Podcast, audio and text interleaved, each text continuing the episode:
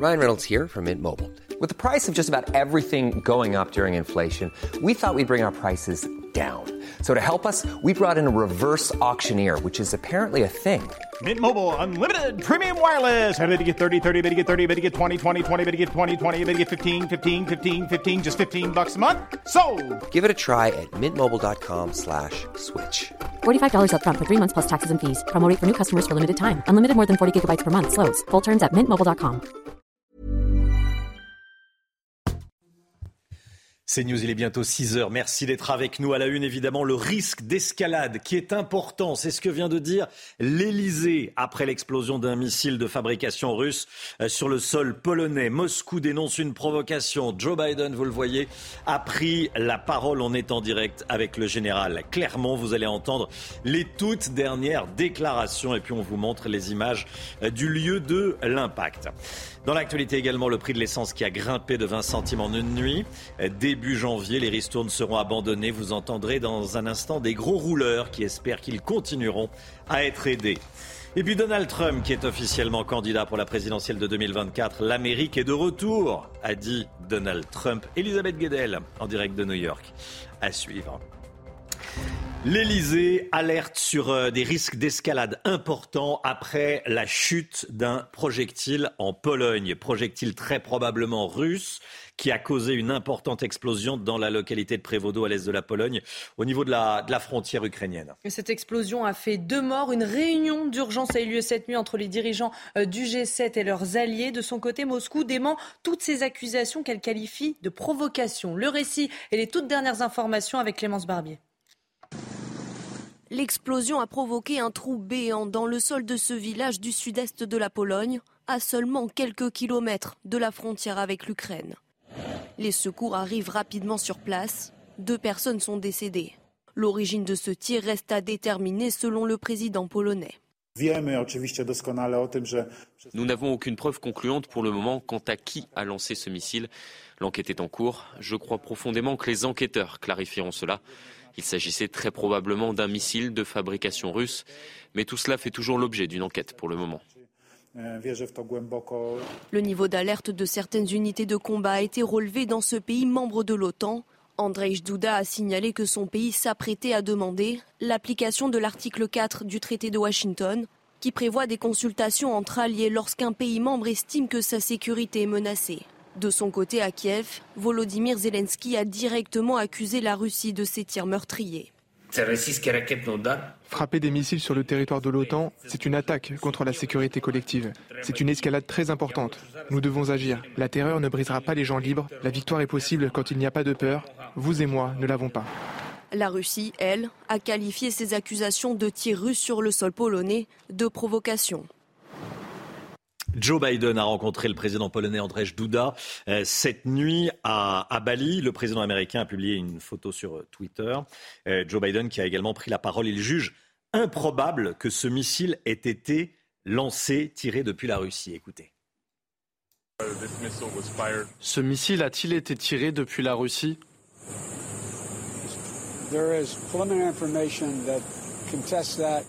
Il y a des informations préliminaires qui contestent cela. Je ne veux pas me prononcer tant que l'enquête n'est pas complète. Il est improbable qu'il ait été tiré depuis la Russie, mais nous verrons. Général Clermont en direct avec nous. Euh, bonjour mon général, merci d'être en direct avec nous euh, ce matin.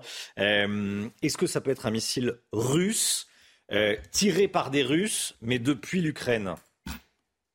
Je pense qu'avant de, d'échafauder des, des, plans de cette nature, il faut prendre un peu le temps d'analyser la situation. Il y a eu deux phases dans cette affaire. La première, ça a été une très grande inquiétude, ce qui est naturel dès que l'information a circulé dans les chancelleries, parce que là, il, s'agit, il aurait s'agit d'une attaque directe sur, la Pologne, avec toutes les conséquences précises. Aujourd'hui, on est plutôt dans une phase d'apaisement où chacun, cherche à calmer le jeu.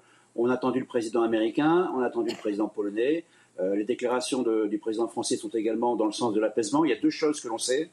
Euh, il y a une chose que l'on sait et une chose que l'on ne sait pas. Ce qu'on sait visiblement, c'est la nature exacte du projectile, euh, puisque le président euh, Macron a déclaré qu'il y avait un grand nombre de pays qui disposait de ce type de, missile, donc on sait de quel missile il s'agit. Évidemment, ce qu'on ne sait pas, c'est qu'il n'est pas, on ne sait pas d'où il est parti. Par contre, on sait quelque chose, c'est qu'il n'est, et, ce qu'a dit le président Biden, c'est qu'il est euh, vraisemblablement pas parti de la Russie. S'il n'est pas parti de la Russie, c'est qu'il n'est pas parti de l'Ukraine non plus, parce que ça, serait la même trajectoire. Hein, là, je parle de l'analyse de la trajectoire. Donc, il est parti d'ailleurs. Vous regardez le point d'impact, vous regardez les pays qui entourent, euh, euh, le point d'impact, et il y a beaucoup de pays, effectivement, euh, de la Biélorussie à des pays de l'OTAN qui disposent de ce type de missiles. Donc, ça reste très, très mystérieux. Priorité à calmer le jeu et à l'enquête à laquelle les Américains ont décidé de participer parce que c'est une affaire quand même très importante. Ça, c'est la tendance, c'est ce que vous, euh, euh j'allais dire, ressentez. opération mondiale pour la désescalade, pour l'apaisement. il faut rappeler quelque chose de très important. Et depuis neuf, cette guerre a commencé il y a pratiquement neuf mois. Depuis neuf mois, les forces de l'OTAN et les forces russes, les forces aériennes, les forces navales, dans différents endroits du monde, de l'Europe, sont pratiquement face à face au quotidien. Il n'y a jamais eu le moindre incident, la moindre tension entre les forces de l'OTAN et les forces russes. Il y a une volonté des deux camps d'éviter toute forme d'escalade et un engagement direct de l'OTAN contre la Russie. La, façon dont les militaires français qualifient ces interactions, navales ou aériennes, c'est euh, des interactions professionnelles. Hmm. Les Russes sont là, ils ne menacent pas, ils ne sont pas agressifs, mais ils sont présents, ils rappellent qu'ils existent. Donc c'est dans ce contexte-là que je pense qu'il est important d'aller vers la désescalade. Et c'est d'autant plus facile finalement que la réunion du G20 permet d'avoir instantanément au même endroit, dans des contacts directs, les principaux chefs d'État dont on a vu qu'ils se sont reconfigurés en G7, c'est-à-dire les pays les plus concernés par cette affaire, pour être certains de bien coordonner les décisions. Donc je pense de ce point de vue-là, toutes les, toutes les conditions sont réunies pour qu'une analyse soit juste et pour qu'on réagisse à la juste mesure à ce qui s'est produit euh, cette nuit en Pologne. Alors, Joe Biden vient de prendre à nouveau la, parole. Il a jugé barbare les bombardements de civils par, euh, par la Russie. Euh, il dépasse vraiment les bornes, a déclaré Joe Biden au début d'une rencontre avec le Premier ministre britannique. Bon, autre, autre déclaration, à l'instant, il parlait des, tirs de missiles sur, euh, sur, sur l'Ukraine et de, de, bombardements de, civils ces, dernières heures. Bon, euh, les Polonais, en général, ont fait savoir cette nuit qu'ils allaient demander le recours à l'article 4 du traité de l'OTAN. Ça, c'est très important. Expliquez-nous bien ce qu'implique l'article 4 du traité de l'OTAN. Il y a deux articles les plus importants de l'OTAN, c'est l'article 4 l'article 5. L'article 5, on a entendu beaucoup parler, c'est un pays est attaqué, tout le monde répond pour défendre le pays. Hein, c'est la base, c'est le cœur, c'est le centre de, l'OTAN. Et il y a un autre article qui s'appelle l'article 4, qui, dans des cas de particuliers, de tensions particuliers, ou un, cas particulier comme celui-ci, où il y a peut-être nécessité de dialoguer entre les alliés, on se réunit, on se consulte avant de prendre une décision. Donc l'article 4, l'article 4 pardon, c'est l'article de la consultation. Il a déjà été déclenché par l'OTAN. D'ailleurs, comme l'article 5, c'était dans le cadre du 11 septembre 2001 où il y a eu des réunions d'article 4 et même l'article 5 derrière euh, et, les Alliés ont décidé des mesures à prendre, en tout cas euh, afin, de, afin de coordonner leur position sur ce sujet. Donc il y aura vraisemblablement une réunion de l'article 4. Il sera vraisemblablement fait soit en format ministre des Affaires étrangères, soit même en format des représentants permanents qui sont à Bruxelles. Hein. Chaque pays, les 30 pays, ont un représentant qui peut se réunir en quelques, heures euh, instantanément à Bruxelles. Donc effectivement, ils vont, les alliés vont discuter en direct, mais l'essentiel des discussions ne se produira pas à Bruxelles, elle se produit dans les chancelleries, entre, entre la France et, les États-Unis, les États-Unis et la Pologne. Et je pense également qu'il y a eu des contacts. Il ne peut pas ne pas y avoir de contacts tellement la, gravité, le doute est, est importante et le doute est à lever entre les États-Unis et la Russie. Merci beaucoup, mon général. Restez bien avec nous, euh, évidemment. On va vous retrouver tout au long de, cette euh, matinale. Dans l'actualité également, le prix de l'essence. Le gouvernement pourrait attribuer une nouvelle aide pour les gros rouleurs. Le sujet est en tout cas sur la table. Et ça serait de bon augure puisque la remise gouvernementale à la pompe est passée cette nuit de 30 à 10 centimes. Les prix vont donc inévitablement augmenter et ça inquiète tous ceux qui doivent prendre la voiture tous les jours pour aller travailler. Reportage de Florian Paume avec le récit de Yael Benamou. Hier soir, ce chauffeur de taxi a rempli le réservoir de sa voiture pour profiter une dernière fois de la remise de 30 centimes par litre. Il roule en moyenne 300 km par jour. Il appréhende la baisse de l'aide de l'État. Par mois, euh, on, frôle euh, les 900 euros, euh, alors qu'avant, c'était 600 euros. 300 euros d'augmentation par mois de carburant. C'est ça en moins sur votre fiche de paye ou Exactement, c'est un manque à gagner. Une différence de taille qui touche l'ensemble des professionnels qui dépendent de leur véhicule pour travailler. Je transporte des matériels. Je travaille euh, autant des peintres et euh, j'ai fait des petits travaux. J'ai besoin de ma voiture et j'ai besoin des matériels. Sans les voitures, je reste à la maison. Et on ne travaille pour rien. À la fin, Il y a aussi ceux dont la voiture est l'unique option. Vous utilisez beaucoup votre voiture? Oui, je suis une personne handicapée. C'est mon seul moyen de transport. Mais il garde espoir. Le gouvernement songe déjà à une nouvelle aide ciblée pour les automobilistes qui prennent leur voiture pour aller travailler. L'exécutif est en train de réfléchir aux critères d'éligibilité pour obtenir cette prime. C'est officiel, Donald Trump fait son grand retour. L'ancien président américain a déposé sa candidature cette nuit pour l'élection présidentielle de 2024. Il l'a annoncé sous un tonnerre d'applaudissements avec ses partisans euh, rassemblés en Floride. On rejoint tout de suite notre correspondante à New York, Elisabeth Guedel. Elisabeth, bonjour Elisabeth. Euh, Donald Trump avait promis une très grande annonce. Bon, il a tenu sa promesse.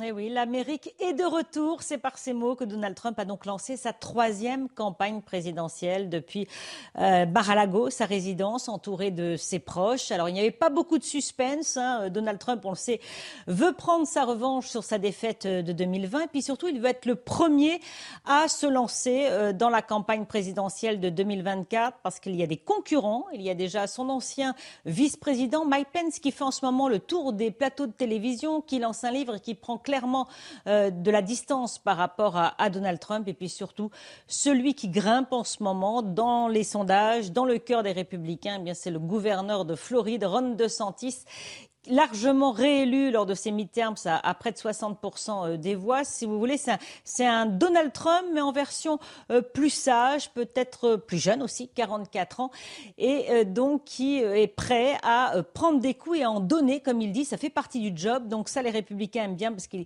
il a cette hargne à la Donald Trump, mais euh, il est beaucoup plus prévisible, en tout cas moins imprévisible que Donald Trump. Donc euh, les républicains se tournent vers lui en ce moment et surtout les donateurs. Vous savez, l'argent, c'est le nerf de la guerre dans une campagne électorale. Donc en tout cas, cette campagne est déjà lancée pour 2024.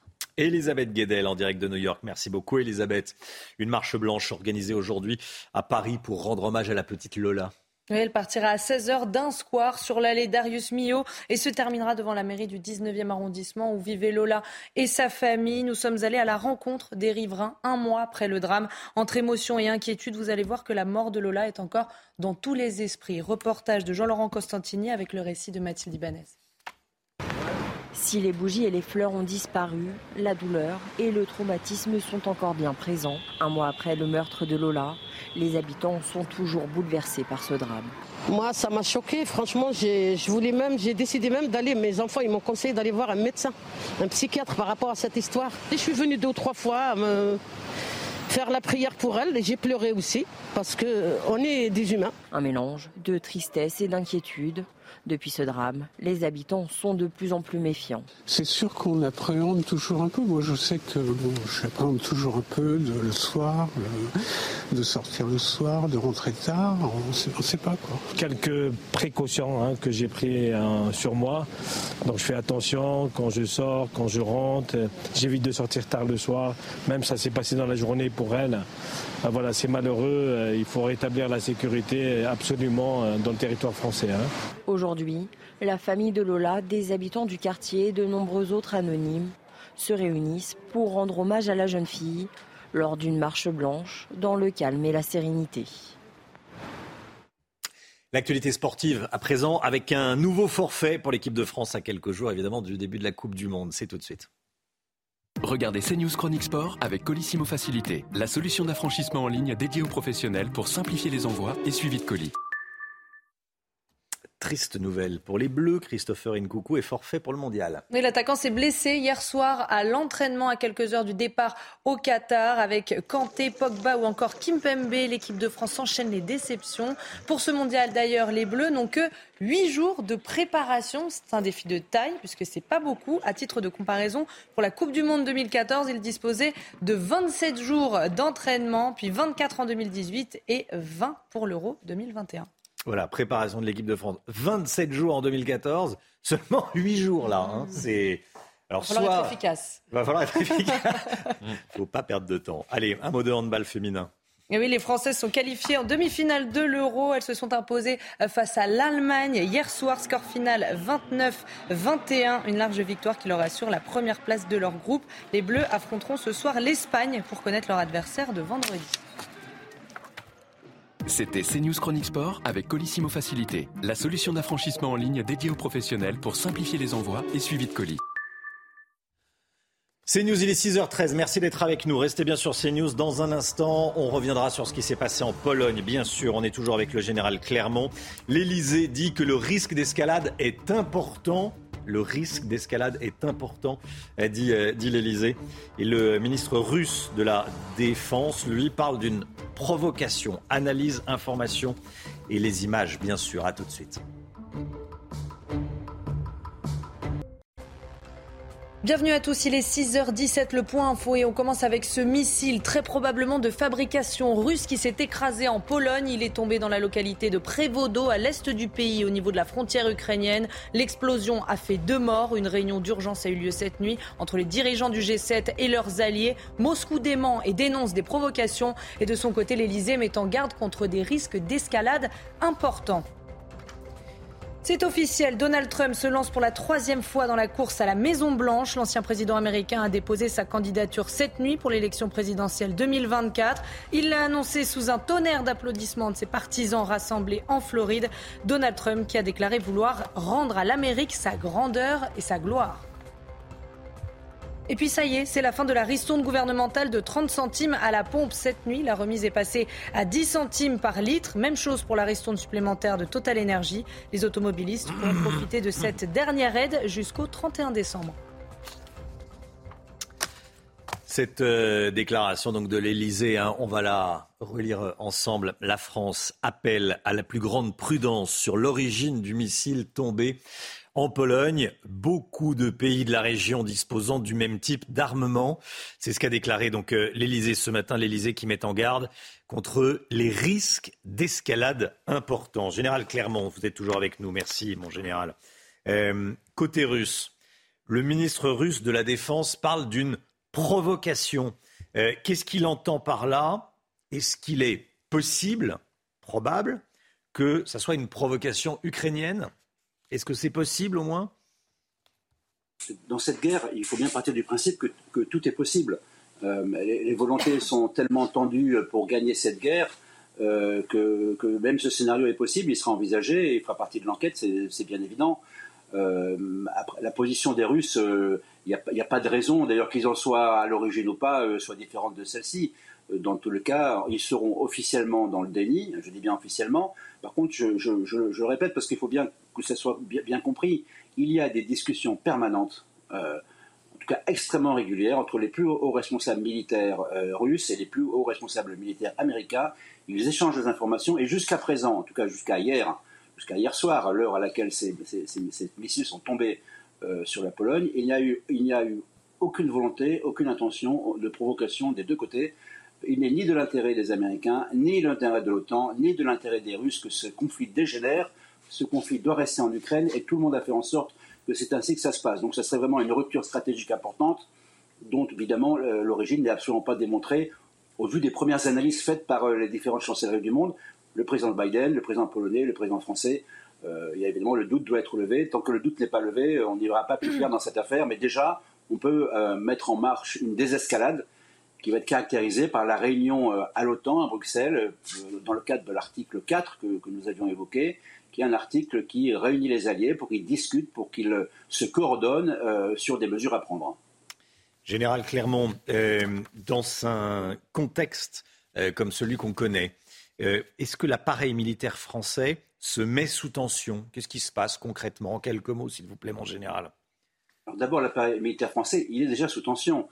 Parce que lorsque l'on parle de la Pologne, en fait, on parle d'un dispositif de l'OTAN qui est sur l'ensemble des frontières euh, des pays qui ont, des frontières communes.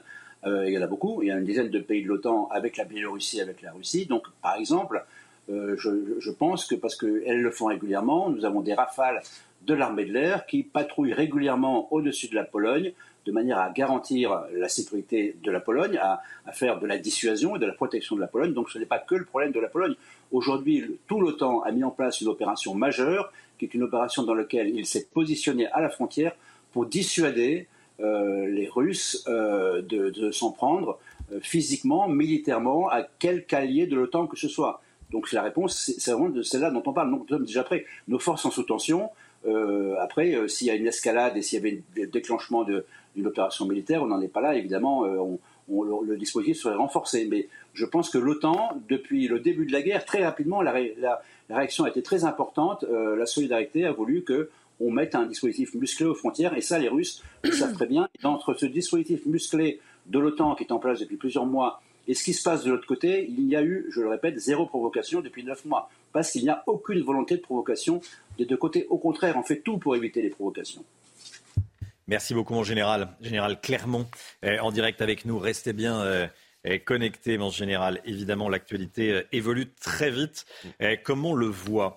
Cette information, face aux rodéos urbains, le Rassemblement national prône l'extrême fermeté. Les députés ont présenté hier une proposition de loi, les députés RN, qui autoriserait les forces de l'ordre à aller au contact des délinquants. Ça, c'est important, je voulais qu'on en parle. Concrètement, Florian Tardif, il propose que les policiers puissent tamponner, comme on dit, les, deux roues pour arrêter les conducteurs. Expliquez-nous. Oui, tout à fait, Romain. Il s'inspire d'une méthode utilisée chez nos voisins britanniques depuis plusieurs années qui vise à établir un contact euh, délibéré entre le véhicule du délinquant et celui euh, des policiers, principalement utilisé pour lutter contre les vols à l'arraché à Londres. Cette méthode permettrait, euh, selon les élus du Rassemblement national, de lutter plus efficacement contre les rodéos urbains. On en voit quelques images à l'écran. Concrètement, il propose qu'après deux premiers avertissements, les forces de l'ordre puissent aller au contact si nécessaire.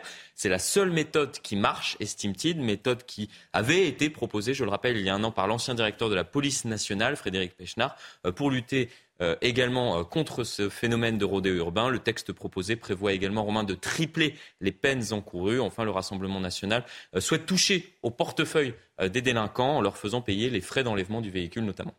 Merci beaucoup Florian Tardif. Restez sur CNews. Dans un instant, on va parler salaire, on va parler augmentation. Où en est-on? Euh, Il y a des entreprises qui payent très bien. Lesquelles? Le Guillaume va tout nous dire. À tout de suite.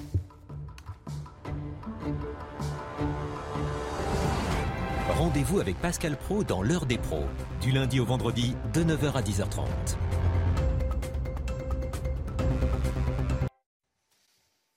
Parle salaire avec vous, le Guillot. le site Glassdoor a listé les entreprises où les salaires annuels moyens les plus élevés sont donc euh, listés. Il liste ces entreprises. Dans ces entreprises particulièrement généreuses, on va le voir, le salaire annuel brut moyen peut dépasser 117 000 euros. C'est bien ça, Lomic Oui, exactement, euh, Romain. Et quand on regarde en détail, l'entreprise la plus généreuse s'appelle MongoDB. C'est un éditeur de base de, de, données. Le salaire moyen y est de 117 009 euros par an. On trouve ensuite dans ce top 20 beaucoup d'autres entreprises informatiques comme Oracle, Salesforce, Cisco System, Adobe ou Microsoft, des cabinets de conseil tels que Bain ou BCG et deux laboratoires pharmaceutiques, Pfizer et Ipsen. Si on ne travaille pas dans une de ces entreprises, on a quand même une chance d'avoir une augmentation. En effet, les PME et TPE augmentent leurs salariés cette année. C'est une enquête du cercle Perspective citée par le journal Les Échos ce matin qui l'annonce. Plus 3,10% d'augmentation en moyenne dans les PME TPE sur le premier semestre 2022. Les femmes sont celles qui en bénéficient légèrement plus. Pour une fois, on peut le, citer à 3,16%. Les entreprises et les secteurs qui sont les plus généreux cette année seront ceux de l'hôtellerie-restauration, avec des augmentations de 5,23%, presque, presque au niveau de l'inflation.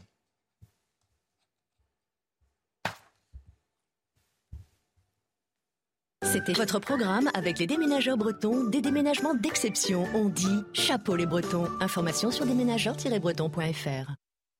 Allez, le temps tout de suite, Alexandra Blanc. Et hop, France par brise. En cas de bris de glace, du coup, vous êtes à l'heure pour la météo avec France par brise et son prêt de véhicule. Alexandra Blanc, le temps est agité aujourd'hui. Oh oui, alors ce matin, c'est en quelque sorte l'accalmie avec au programme quelques nuages. On retrouve également un temps assez instable sur la façade ouest et toujours un petit peu d'instabilité euh, du côté de la Corse sur la façade occidentale de la Corse. Mais vraiment, dans l'après-midi, regardez, les conditions météo se corsent avec donc l'arrivée d'une nouvelle perturbation, perturbation très active qui donnera donc de la pluie, mais également des vents tempétueux. Vous le voyez entre la façade ouest, euh, les côtes de la Manche, encore en remontant euh, vers le nord du pays avec beaucoup d'instabilité, de la pluie et surtout des vents tempétueux. Attention, ça va décoiffer entre ce soir et cette nuit sur le nord-ouest. Les températures, eh bien, un petit peu en baisse ce matin, 6 degrés en moyenne du côté de Lyon contre 13 degrés à La Rochelle. Et dans l'après-midi, eh bien, la douceur se maintient, 21 degrés encore sous le soleil fera son grand retour. Vous aurez 14 degrés à Paris et 17 degrés entre Bordeaux et Biarritz. Et hop, France par brise. Malgré votre bris de glace, du coup, vous étiez à l'heure pour la météo avec France par brise et son prêt de véhicule. C'est News, il est 6h30. Bienvenue à tous. Évidemment, euh, à la une ce matin, l'inquiétude des Européens après l'explosion d'un missile de fabrication russe sur le territoire polonais faisant euh, deux morts. L'Elysée appelle ce matin à la plus grande prudence sur l'origine du tir. L'Elysée qui estime que le risque d'escalade est important. On est en direct avec le général Clermont. On sera en direct également avec le géopolitologue Gérard Vespierre. Les Européens sont inquiets. On est en direct par ailleurs ce matin d'une station-service. Les prix de l'essence ont pris 20 centimes en une nuit. Clémence Barbier avec nous depuis une station-service. Réaction d'automobilistes. La cruauté des passeurs de migrants des hommes ont été jetés à la mer dans la Manche. Ils ont été sauvés par un pêcheur français. Il témoigne dans le journal, ce pêcheur. Vous l'entendrez. Et puis les républicains proposent que les demandes d'enregistrement des migrants vers l'Europe se fassent dans les pays du Maghreb. Ils veulent créer un centre en Algérie, au Maroc ou en Tunisie. Que propose-t-il exactement? On verra ça avec Florian Tardif. A tout de suite, Florian. L'Elysée alerte sur des risques d'escalade importants après la chute d'un projectile en Pologne. Projectile très probablement de fabrication russe qui a causé une importante explosion dans la localité de Prévodo, à l'est de la Pologne, au niveau de la frontière ukrainienne. Et cette explosion a fait deux morts. Une réunion d'urgence a eu lieu cette nuit entre les dirigeants du G7 et leurs alliés. De son côté, Moscou euh, dément toutes ces accusations qu'elle qualifie de provocation. Retour sur cette nuit diplomatique avec Mathieu Rio. Éviter l'escalade de la guerre en Ukraine, les dirigeants des grandes puissances du G7 se sont réunis en urgence cette nuit à Bali, en marge du sommet du G20. Selon le président américain, il est improbable que le missile qui ait frappé la Pologne ait été lancé depuis la Russie. Je ne veux pas me prononcer tant que l'enquête n'est pas complète. Il est improbable qu'il ait été tiré depuis la Russie, mais nous verrons. Même discours à Paris. L'Elysée appelle à la plus grande prudence sur l'origine du tir. La présidence rappelle que de nombreux pays disposent du même type d'armement. Dans un tweet, Emmanuel Macron propose l'aide de la France pour identifier l'auteur du tir. La Pologne peut compter sur le soutien de la France et sur notre disponibilité à apporter son concours aux enquêtes en cours. Membre de l'OTAN, la Pologne compte une dizaine de milliers de soldats américains sur son sol. Son Premier ministre a annoncé un possible recours à l'article 4 de l'alliance militaire. Nous menons des analyses et consultations avec nos alliés concernant l'utilisation potentielle de l'article 4 du traité de Washington, c'est-à-dire l'article qui déclenche les consultations au sein de l'OTAN. Une réunion d'urgence de l'OTAN doit se tenir aujourd'hui. Écoutez cette déclaration de la nuit, celle de Volodymyr Zelensky, le président ukrainien qui s'inquiète d'une escalade très importante. Il a pris la parole ces dernières heures. Écoutez. La Pologne, les pays baltes, ce n'est qu'une question de temps pour que la terreur russe aille plus loin. Il est nécessaire de remettre à sa place l'État terroriste. Plus longtemps la Russie se sentira impunie, plus il y aura de menaces pour tous ceux qui peuvent être atteints par les missiles russes.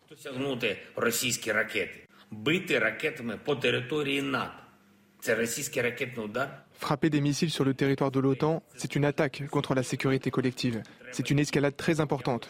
Nous devons agir. Et je veux dire maintenant à tous nos frères et sœurs polonais, L'Ukraine vous soutiendra toujours. La terreur ne brisera pas les gens libres. La victoire est possible quand il n'y a pas de peur. Vous et moi ne l'avons pas.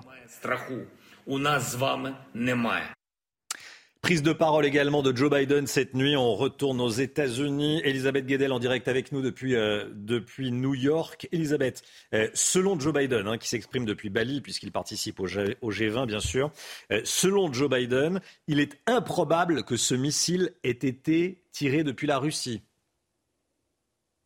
Oui, euh, c'est une réaction assez rapide. C'est assez étonnant d'ailleurs. Les États-Unis se disent, en tout cas, déterminés à savoir ce qui s'est passé exactement. Mais c'est vrai que euh, le Pentagone a donné des conférences de presse. Il a dit qu'on ne sait pas encore. Sauf que Joe Biden a déjà dit que c'était effectivement improbable que les tirs viennent de Russie, du sol russe. Donc là, il y a une enquête euh, évidemment qui est en cours pour savoir exactement euh, d'où ces tirs euh, ont été lancés, mais c'est très précipité comme réaction. Donc les Américains doivent avoir certainement des informations. Vous savez que les États-Unis ont toujours dit qu'ils défendraient rapidement euh, tout membre qui, de l'OTAN qui a été attaqué, tout membre de l'Alliance atlantique. Donc effectivement, c'est extrêmement euh, important pour les Américains de savoir d'où viennent ces tirs.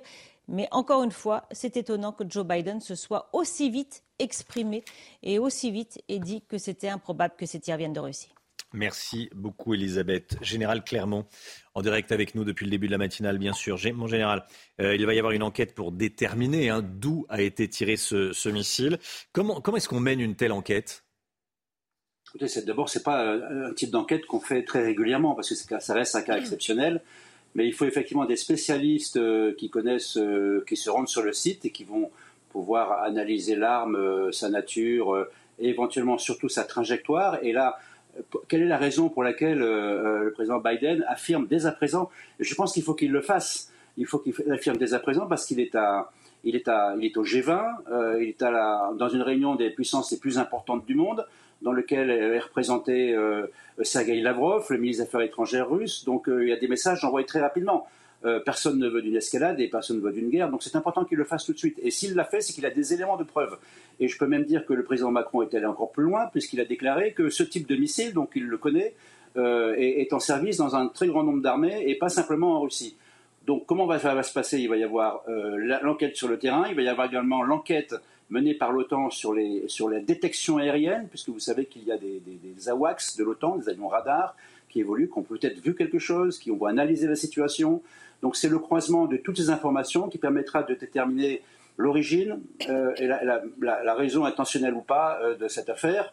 J'insiste sur un point, après une grande période d'inquiétude, ce qui est normal, hein, puisque et la vigilance s'impose, il, est impératif euh, d'aller vers une phase d'apaisement si, on si, a, si on a des certitudes, en tout cas des fortes présomptions du fait que ce n'est pas la Russie qui est à l'origine de ce tir. Hmm. Merci beaucoup, mon, mon, général. Restez bien avec nous. Pierre Benazet, journaliste à RFI. Euh, et euh, installé à, Bruxelles. Pour Pierre Benazet, l'OTAN va activer sa clause de défense commune avec l'article 5 de son traité et l'article 4. Il faut maintenant euh, que l'enquête détermine très précisément d'où venait ce missile, qui l'a tiré, pourquoi il a été tiré. La conséquence, en tout cas pour les Européens et surtout pour l'OTAN, c'est probablement une activation d'une clause de défense commune.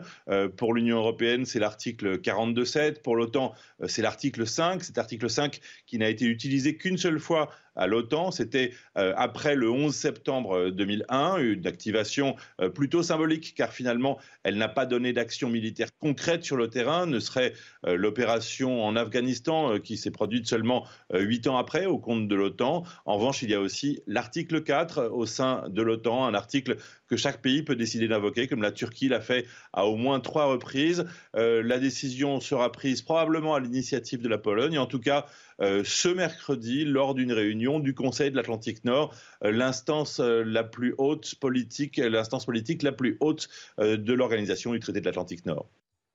Voilà, restez bien avec nous dans un instant. On sera avec le, géopolitologue euh, Gérard Vespierre et on est toujours évidemment en direct avec le général euh, Clermont. Ça y est, c'est la fin de la ristourne gouvernementale de 30 centimes à la pompe. Les 30 centimes se sont transformés en seulement, entre guillemets, 10 centimes par litre. Oui, alors pour aider les gros rouleurs, le gouvernement pourrait leur attribuer une nouvelle aide. Le sujet est en tout cas sur la table. À Calais, un pêcheur a sauvé trois migrants qui tentaient de traverser la Manche. Nos équipes l'ont rencontré. Ce pêcheur s'appelle Olivier Folk. Ces migrants étaient à bord d'un bateau euh, de, passeurs, de, trafiquants, euh, direction l'Angleterre, donc dans la Manche. Ils ont été jetés à l'eau, ces passeurs, ces euh, migrants par des, passeurs. Regardez, Jeanne Cancard, Fabrice Elsner, avec le récit de Michael dos Santos. De toute sa carrière, Olivier Folk n'avait jamais été confronté à une telle situation. On a vu euh, trois migrants euh, tomber à l'eau, donc on a bien vu les passeurs euh, pousser les migrants.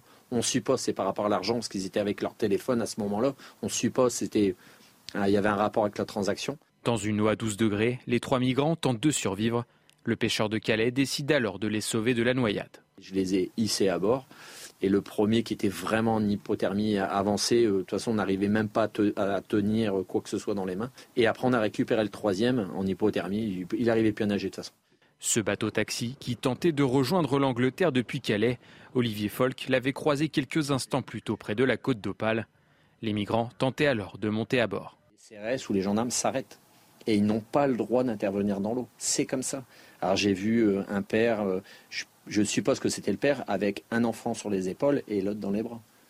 Quand on voit ça, c'est quand même... Euh, ça touche. Une embarcation de fortune surchargée dont les places sont vendues à prix d'or par les passeurs sur les réseaux sociaux. Sur TikTok, il y a des annonces qui sont faites comme quoi pour 1000 euros, 2000 euros, vous pouvez traverser la Manche. Donc ils vous donnent un point GPS, vous payez euh, avec votre téléphone. Après avoir été pris en charge, l'un des migrants a promis de retenter sa chance dans les prochains jours. Voilà comment ça se passe, la cruauté des passeurs. Je voulais qu'on en parle ce matin. les sports, tout de suite, avec un, nouveau forfait dans l'équipe de France. L'équipe de France qui doit décoller dans les prochaines heures pour, pour le Qatar. Nouveau forfait, les Bleus maudits, c'est tout de suite. Regardez CNews Chronique Sport avec Colissimo Facilité, la solution d'affranchissement en ligne dédiée aux professionnels pour simplifier les envois et suivi de colis.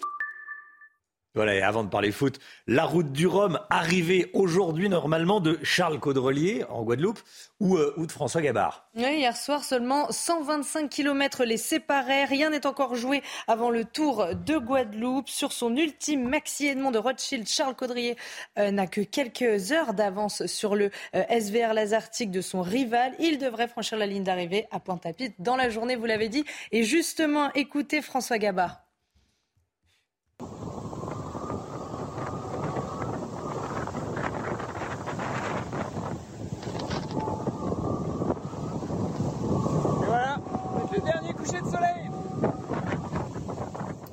Voilà le dernier coucher de soleil avant, euh, avant l'arrivée en Guadeloupe.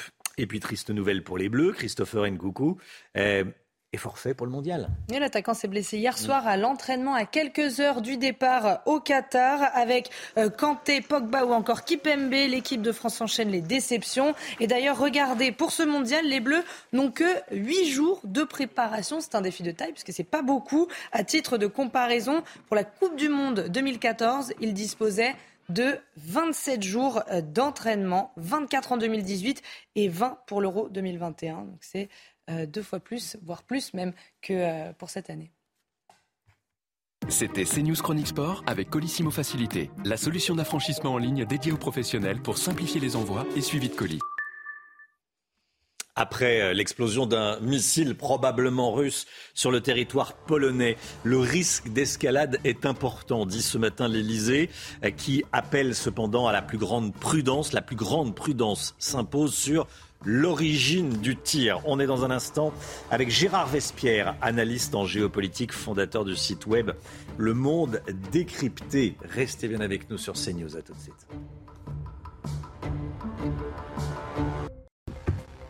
Il est 6h45, bienvenue à tous. On commence avec l'Elysée qui met en garde contre des risques d'escalade importants. Un missile très probablement de fabrication russe s'est écrasé en Pologne. Il est tombé dans la localité de Prévodo à l'est du pays au niveau de la frontière ukrainienne. L'explosion a fait deux morts. Une réunion d'urgence a eu lieu cette nuit entre les dirigeants du G7 et leurs alliés. De son côté, Moscou dément et dénonce des provocations.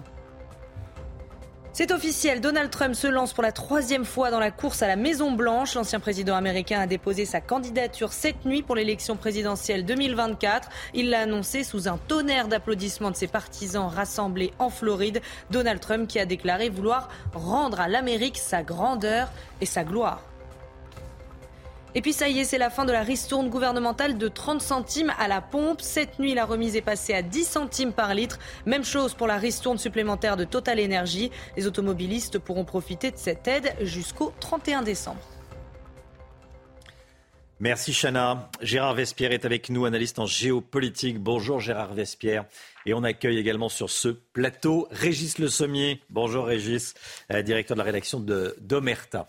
Euh, on va évidemment parler de ce qui est en train de se passer euh, depuis quelques heures. On a appris donc hier soir, aux alentours de, de 20 heures, qu'un missile probablement de fabrication russe a explosé sur le territoire polonais. La Pologne, c'est l'OTAN. La Pologne, c'est un pays de l'OTAN. Ce qui veut dire que si c'est une attaque délibérée euh, qui vise la, Pologne, il faudra répondre. Pour l'instant, euh, on a l'impression que La tendance est à la désescalade. Gérard Vespierre, euh, fondateur du site web Le Monde Décrypté. Bonjour Gérard. Est-ce que c'est votre sentiment? Comment est-ce que vous analysez les, réactions de, Paris notamment, qui parle d'un risque d'escalade important, mais qui ajoute immédiatement que la plus grande prudence s'impose sur l'origine du tir?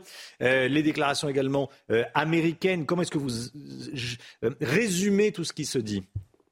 Écoutez, je crois qu'effectivement, il faut avoir ce jeu d'équilibre. Il y a un risque puisqu'il y a une frappe accidentelle vraisemblablement euh, sur euh, donc le, sol d'un pays euh, membre de l'OTAN. Et pourquoi vraisemblablement accidentelle? Les États-Unis, depuis le début du conflit, ont ne cessé de répéter le mauvais fonctionnement, un taux de mauvais fonctionnement très élevé des missiles russes. Donc là, il a manqué la ville de Lviv, par exemple, si c'était elle qui était visée, de 40 à 50 kilomètres. Cela fait partie effectivement des hypothèses fortes sur cet accident, incident, mais normalement, il n'y a pas de volonté exprimée par la Russie d'élargir géographiquement ce conflit. Je pense que les revers qu'il subit prouvent à l'évidence qu'elle a déjà fort à faire en Ukraine. Régis Le Sommier, euh, on évacue l'hypothèse d'un tir depuis le sol russe, a priori. Oui, a priori. Alors la, vraie question, c'est euh, en effet, alors on dit euh, armes de fabrication russe. S'il s'agit de missiles S-300, c'est-à-dire de missiles anti-aériens, euh, donc qui sont tirés pour justement contrer des, des, frappes de missiles. On sait qu'hier il y a eu environ 100 frappes qui ont été effectuées par les Russes sur le territoire ukrainien. Donc il est possible, ça c'est une des hypothèses, que ce soit un des S-300, euh, il y a un régiment de, de, de défense antiaérien, le régiment 540 euh, qui est euh, ukrainien, qui est basé dans la région de Lvov, juste à mhm. côté de, de Lviv, pardon, juste à côté, et il est possible aussi que ce soit justement des missiles tirés par les Ukrainiens pour empêcher les missiles russes de frapper. Donc euh, voilà, donc il y a, y a, plusieurs hypothèses sur la table. Euh, en tout état de cause, que vous dites euh, sur le, le fait on, on s'éloigne progressivement, il semble. Alors après, c'est évidemment quelque chose qui va être scruté et qui va être analysé, mais il semble qu'on s'éloigne de l'hypothèse d'une frappe russe délibérée sur les territoires polonais, parce que en tout état de cause, on voit bien que c'est un village qui est juste situé sur la frontière. C'est un endroit où euh, beaucoup de réfugiés euh, ukrainiens ont, ont, transité dans la première partie de la guerre. Et, et c'est euh, si les Russes avaient décidé de frapper la Pologne, je pense qu'on aurait pu imaginer qu'ils auraient frappé un, un autre objectif qu'un tout petit village juste sur la frontière. Régis Le Sommier, vous restez avec nous. Gérard Vespierre, on est à un tournant du conflit ou pas? Ah, je ne crois pas. Bon, effectivement, on a deux risques. On a un risque d'extension euh, géographique, euh, mais on, se dirige vraisemblablement vers l'hypothèse d'un incident-accident. Euh, et l'autre risque, par contre, c'est l'intensification du conflit si les Ukrainiens décidaient prochainement de contrer les frappes russes sur leurs propres infrastructures énergétiques. La Russie frappe les infrastructures énergétiques euh, ukrainienne. Les Ukrainiens, jusqu'à présent, ont répondu militairement, mais il pourrait y avoir une décision de frapper et de faire comprendre à la Russie euh, que ça suffit et de frapper donc les infrastructures énergétiques russes. Là, à mon avis, est le danger le plus important de l'intensification du conflit. Merci beaucoup Gérard Vespierre. Merci d'avoir été en direct avec nous. Restez bien sur CNews dans un instant. La proposition choc des républicains pour euh, tenter de freiner l'immigration illégale en France et plus généralement en Europe. À tout de suite. Rendez-vous avec Jean-Marc Morandini dans Morandini Live du lundi au vendredi de 10h30 à midi. La politique, avec euh, les leçons de l'Ocean Viking, les députés, les républicains proposent que des centres fermés soient créés dans plusieurs pays du Maghreb afin d'étudier dans ces pays-là, Maroc, Tunisie, Algérie, les demandes d'asile des migrants. Une résolution en ce sens a été déposée par le groupe à l'Assemblée nationale. Florian Tardif avec nous. On va être très clair. Qu'est-ce que les Républicains proposent très concrètement? Romain, euh, les Républicains souhaitent procéder à ce que l'on appelle une externalisation des demandes d'asile. Concrètement, un migrant qui souhaiterait demander l'asile en Europe devra s'enregistrer dans l'un de ces centres fermés, des centres implantés dans plusieurs pays du Maghreb, Maroc, Tunisie, Algérie. Ainsi, en cas de sauvetage de migrants en mer Méditerranée qui souhaiteraient rejoindre le continent de manière illégale, comme ce fut le cas la semaine dernière, ces migrants ne seraient pas débarqués sur le sol européen, mais sur les les territoires de ces trois pays. C'est ce qu'a annoncé Olivier Marlex, le président du groupe LR à l'Assemblée nationale. Des ports euh, sûrs seront préalablement identifiés pour pouvoir débarquer ces migrants. Dans le même temps, les députés, euh, les républicains, les républicains souhaitent que ce soit Frontex, mhm. l'agence européenne de surveillance des frontières, qui est la compétence exclusive pour porter assistance à ces migrants en mer Méditerranée. Voilà, et non plus les, ONG. Hein. Frontex et plus, les, et plus SOS Méditerranée, pour être clair. Euh, qu'est-ce qu'il faut faire pour que ce soit possible dans les faits? C'est une excellente question. Euh, cette idée d'externaliser euh, les, demandes d'entrée sur le territoire n'est pas nouvelle, Romain. Cette proposition figurait déjà dans quasiment tous les programmes des candidats de droite à la présidentielle de 2022. La Commission européenne elle-même avait envisagé cette possibilité lors de la crise migratoire de 2015 et un certain Emmanuel Macron, en 2017, quelques semaines seulement après son arrivée à l'Elysée, avait émis cette hypothèse afin notamment de réduire la pression migratoire sur les pays euh, du sud de l'Europe. Écoutez.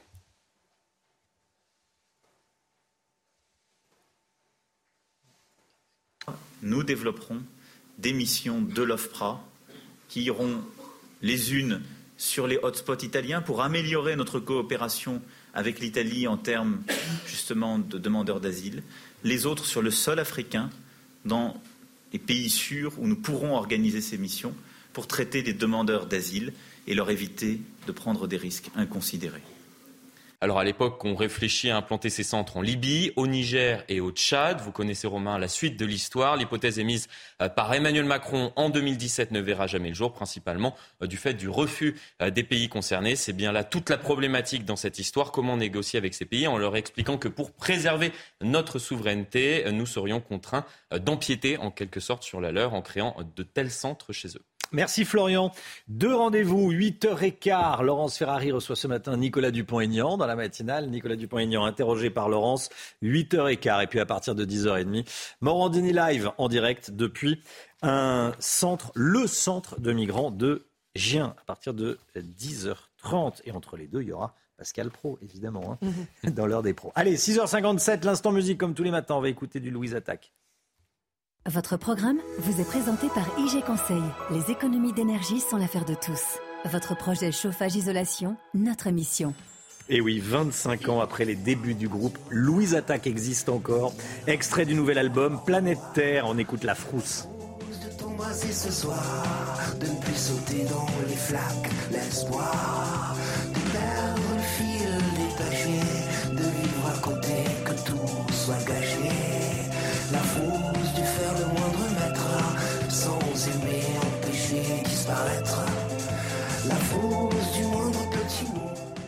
Votre programme vous a été présenté par IG Conseil. Les économies d'énergie sont l'affaire de tous. Votre projet chauffage-isolation, notre mission.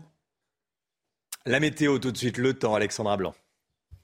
Et hop, France par brise. En cas de bris de glace, du coup, vous êtes à l'heure pour la météo avec France par brise et son prêt de véhicule. Alexandra Blanc, météo agité aujourd'hui. Hein. Oui, en effet, météo agité avec euh, l'arrivée d'une nouvelle perturbation. Alors ce matin, ciel de traîne assez peu actif, les orages qui se décalent notamment euh, vers l'Italie, donc retour à un temps un petit peu plus calme du côté de la Corse. Et puis dans l'après-midi, on va retrouver du soleil en Corse, du soleil également euh, sur la côte d'Azur. En revanche, arrivée d'une nouvelle perturbation assez active hein, sur le nord-ouest du pays avec d'une part de la pluie, mais également de fortes rafales de vent. Attention, vent tempétueux entre ce soir et cette nuit. Soyez bien prudents entre la façade ouest, les côtes de la Manche ou encore le nord du pays où ça va vraiment souffler très fort aujourd'hui. Les températures, eh bien, un petit peu plus fraîches ce matin, notamment du côté de Grenoble ou encore de Lyon avec 6 degrés. Et dans l'après-midi, eh bien, la douceur se maintient. Température très douce, 21 degrés en Corse où l'on va retrouver du soleil. Vous aurez 19 degrés à Toulouse, 14 à Paris et 12 degrés en moyenne du côté de Lille. Hop, France par brise. Malgré votre bris de glace, du coup, vous étiez à l'heure pour la météo avec France par brise et son prêt de véhicule. C'est News, il est bientôt 7 heures. Merci d'être avec nous à la une. Évidemment, le risque d'escalade qui est important, c'est ce que dit ce matin l'Elysée après l'explosion d'un missile de fabrication russe sur le sol polonais. Moscou dénonce une provocation. Joe Biden a pris la parole, vous allez l'entendre. On va entendre les, toutes dernières déclarations, évidemment. On vous montre les images du, du lieu de l'impact, bien sûr. Et puis on est avec euh, Florian Tardif pour les réactions côté français et analyse de Régis Le Sommier, directeur de la rédaction d'Omerta. Merci Régis d'être euh, avec nous. Dans l'actualité également, le prix de l'essence qui a grimpé de 20 centimes en une nuit. Début janvier, les ristournes seront abandonnés. Vous entendrez les gros rouleurs qui espèrent qu'ils continueront à être aidés. On sera en direct de Garches dans les Hauts-de-Seine avec Clémence Barbier. A tout de suite Clémence. Et puis Donald Trump qui est officiellement candidat pour la présidentielle américaine de 2024. L'Amérique est de retour, a dit Trump. L'Elysée alerte donc. Et puis la NASA, troisième tentative euh, pour le, la fusée qui euh, emmène qui va aller sur la Lune. On est avec Michel Chevalet, bien sûr. L'Elysée alerte sur des risques d'escalade importants après euh, la chute d'un projectile en, en Pologne. Projectile très, probable très probablement de fabrication russe, qui a causé une importante explosion dans la localité de Prévodo, à l'est de la Pologne, au niveau de la frontière ukrainienne. Et cette explosion a fait deux morts. Une réunion d'urgence a eu lieu cette nuit entre les dirigeants euh, du G7 et leurs alliés. De son côté, Moscou dément toutes ces accusations qu'elle qualifie de provocation. Le récit et toutes les informations de la nuit avec Clémence Barbier. L'explosion a provoqué un trou béant dans le sol de ce village du sud-est de la Pologne à seulement quelques kilomètres de la frontière avec l'Ukraine. Les secours arrivent rapidement sur place. Deux personnes sont décédées. L'origine de ce tir reste à déterminer selon le président polonais. Nous n'avons aucune preuve concluante pour le moment quant à qui a lancé ce missile. L'enquête est en cours. Je crois profondément que les enquêteurs clarifieront cela. Il s'agissait très probablement d'un missile de fabrication russe, mais tout cela fait toujours l'objet d'une enquête pour le moment. Le niveau d'alerte de certaines unités de combat a été relevé dans ce pays membre de l'OTAN. Andrzej Duda a signalé que son pays s'apprêtait à demander l'application de l'article 4 du traité de Washington, qui prévoit des consultations entre alliés lorsqu'un pays membre estime que sa sécurité est menacée. De son côté, à Kiev, Volodymyr Zelensky a directement accusé la Russie de ces tirs meurtriers. Frapper des missiles sur le territoire de l'OTAN, c'est une attaque contre la sécurité collective. C'est une escalade très importante. Nous devons agir. La terreur ne brisera pas les gens libres. La victoire est possible quand il n'y a pas de peur. Vous et moi ne l'avons pas. La Russie, elle, a qualifié ces accusations de tirs russes sur le sol polonais de provocation. Florian Tardif avec nous. L'Elysée appelle à la prudence sur l'origine du tir. Florian, l'Elysée qui alerte ce matin donc sur des risques d'escalade importants. Oui, c'est ce qu'on redoute euh, au sein de la présidence de la République depuis euh, plusieurs semaines euh, maintenant, cette escalade de tensions entre les Russes et les Ukrainiens. Il y a un mois, le président de la République avait même utilisé pour la première fois le terme de guerre mondiale, conscient, vous l'avez compris, des, des tensions à l'est de l'Europe. Le président de la République, actuellement à Bali pour le G20. C'est euh, entretenu il y a plusieurs heures maintenant avec euh, son homologue polonais suite à ce tir euh, qui a été procédé et qui a fait deux morts. Il lui a assuré du plein soutien de la France. Emmanuel Macron qui a également qui s'est également entretenu avec les autres représentants du, du, G7, premiers concernés par cette affaire, les pays qui restent très prudents, vous l'avez compris, Emmanuel Macron le premier, tout simplement pour éviter justement cette escalade, risque qui a été expliqué euh, ce matin par, par la présidence de, la République et risque concret. Merci Florian. Joe Biden a rencontré le président polonais cette nuit. Regardez l'image. C'était à, Bali, bien sûr. Ils sont tous les deux au, sommet du, euh, du, G20. Le président américain qui a publié une photo de leur entretien sur Twitter. Il y a également Anthony Blinken qui est en bras de chemise. Voici la, la photo. Et Joe Biden qui a pris la parole. Écoutez. Ce missile a-t-il été tiré depuis la Russie?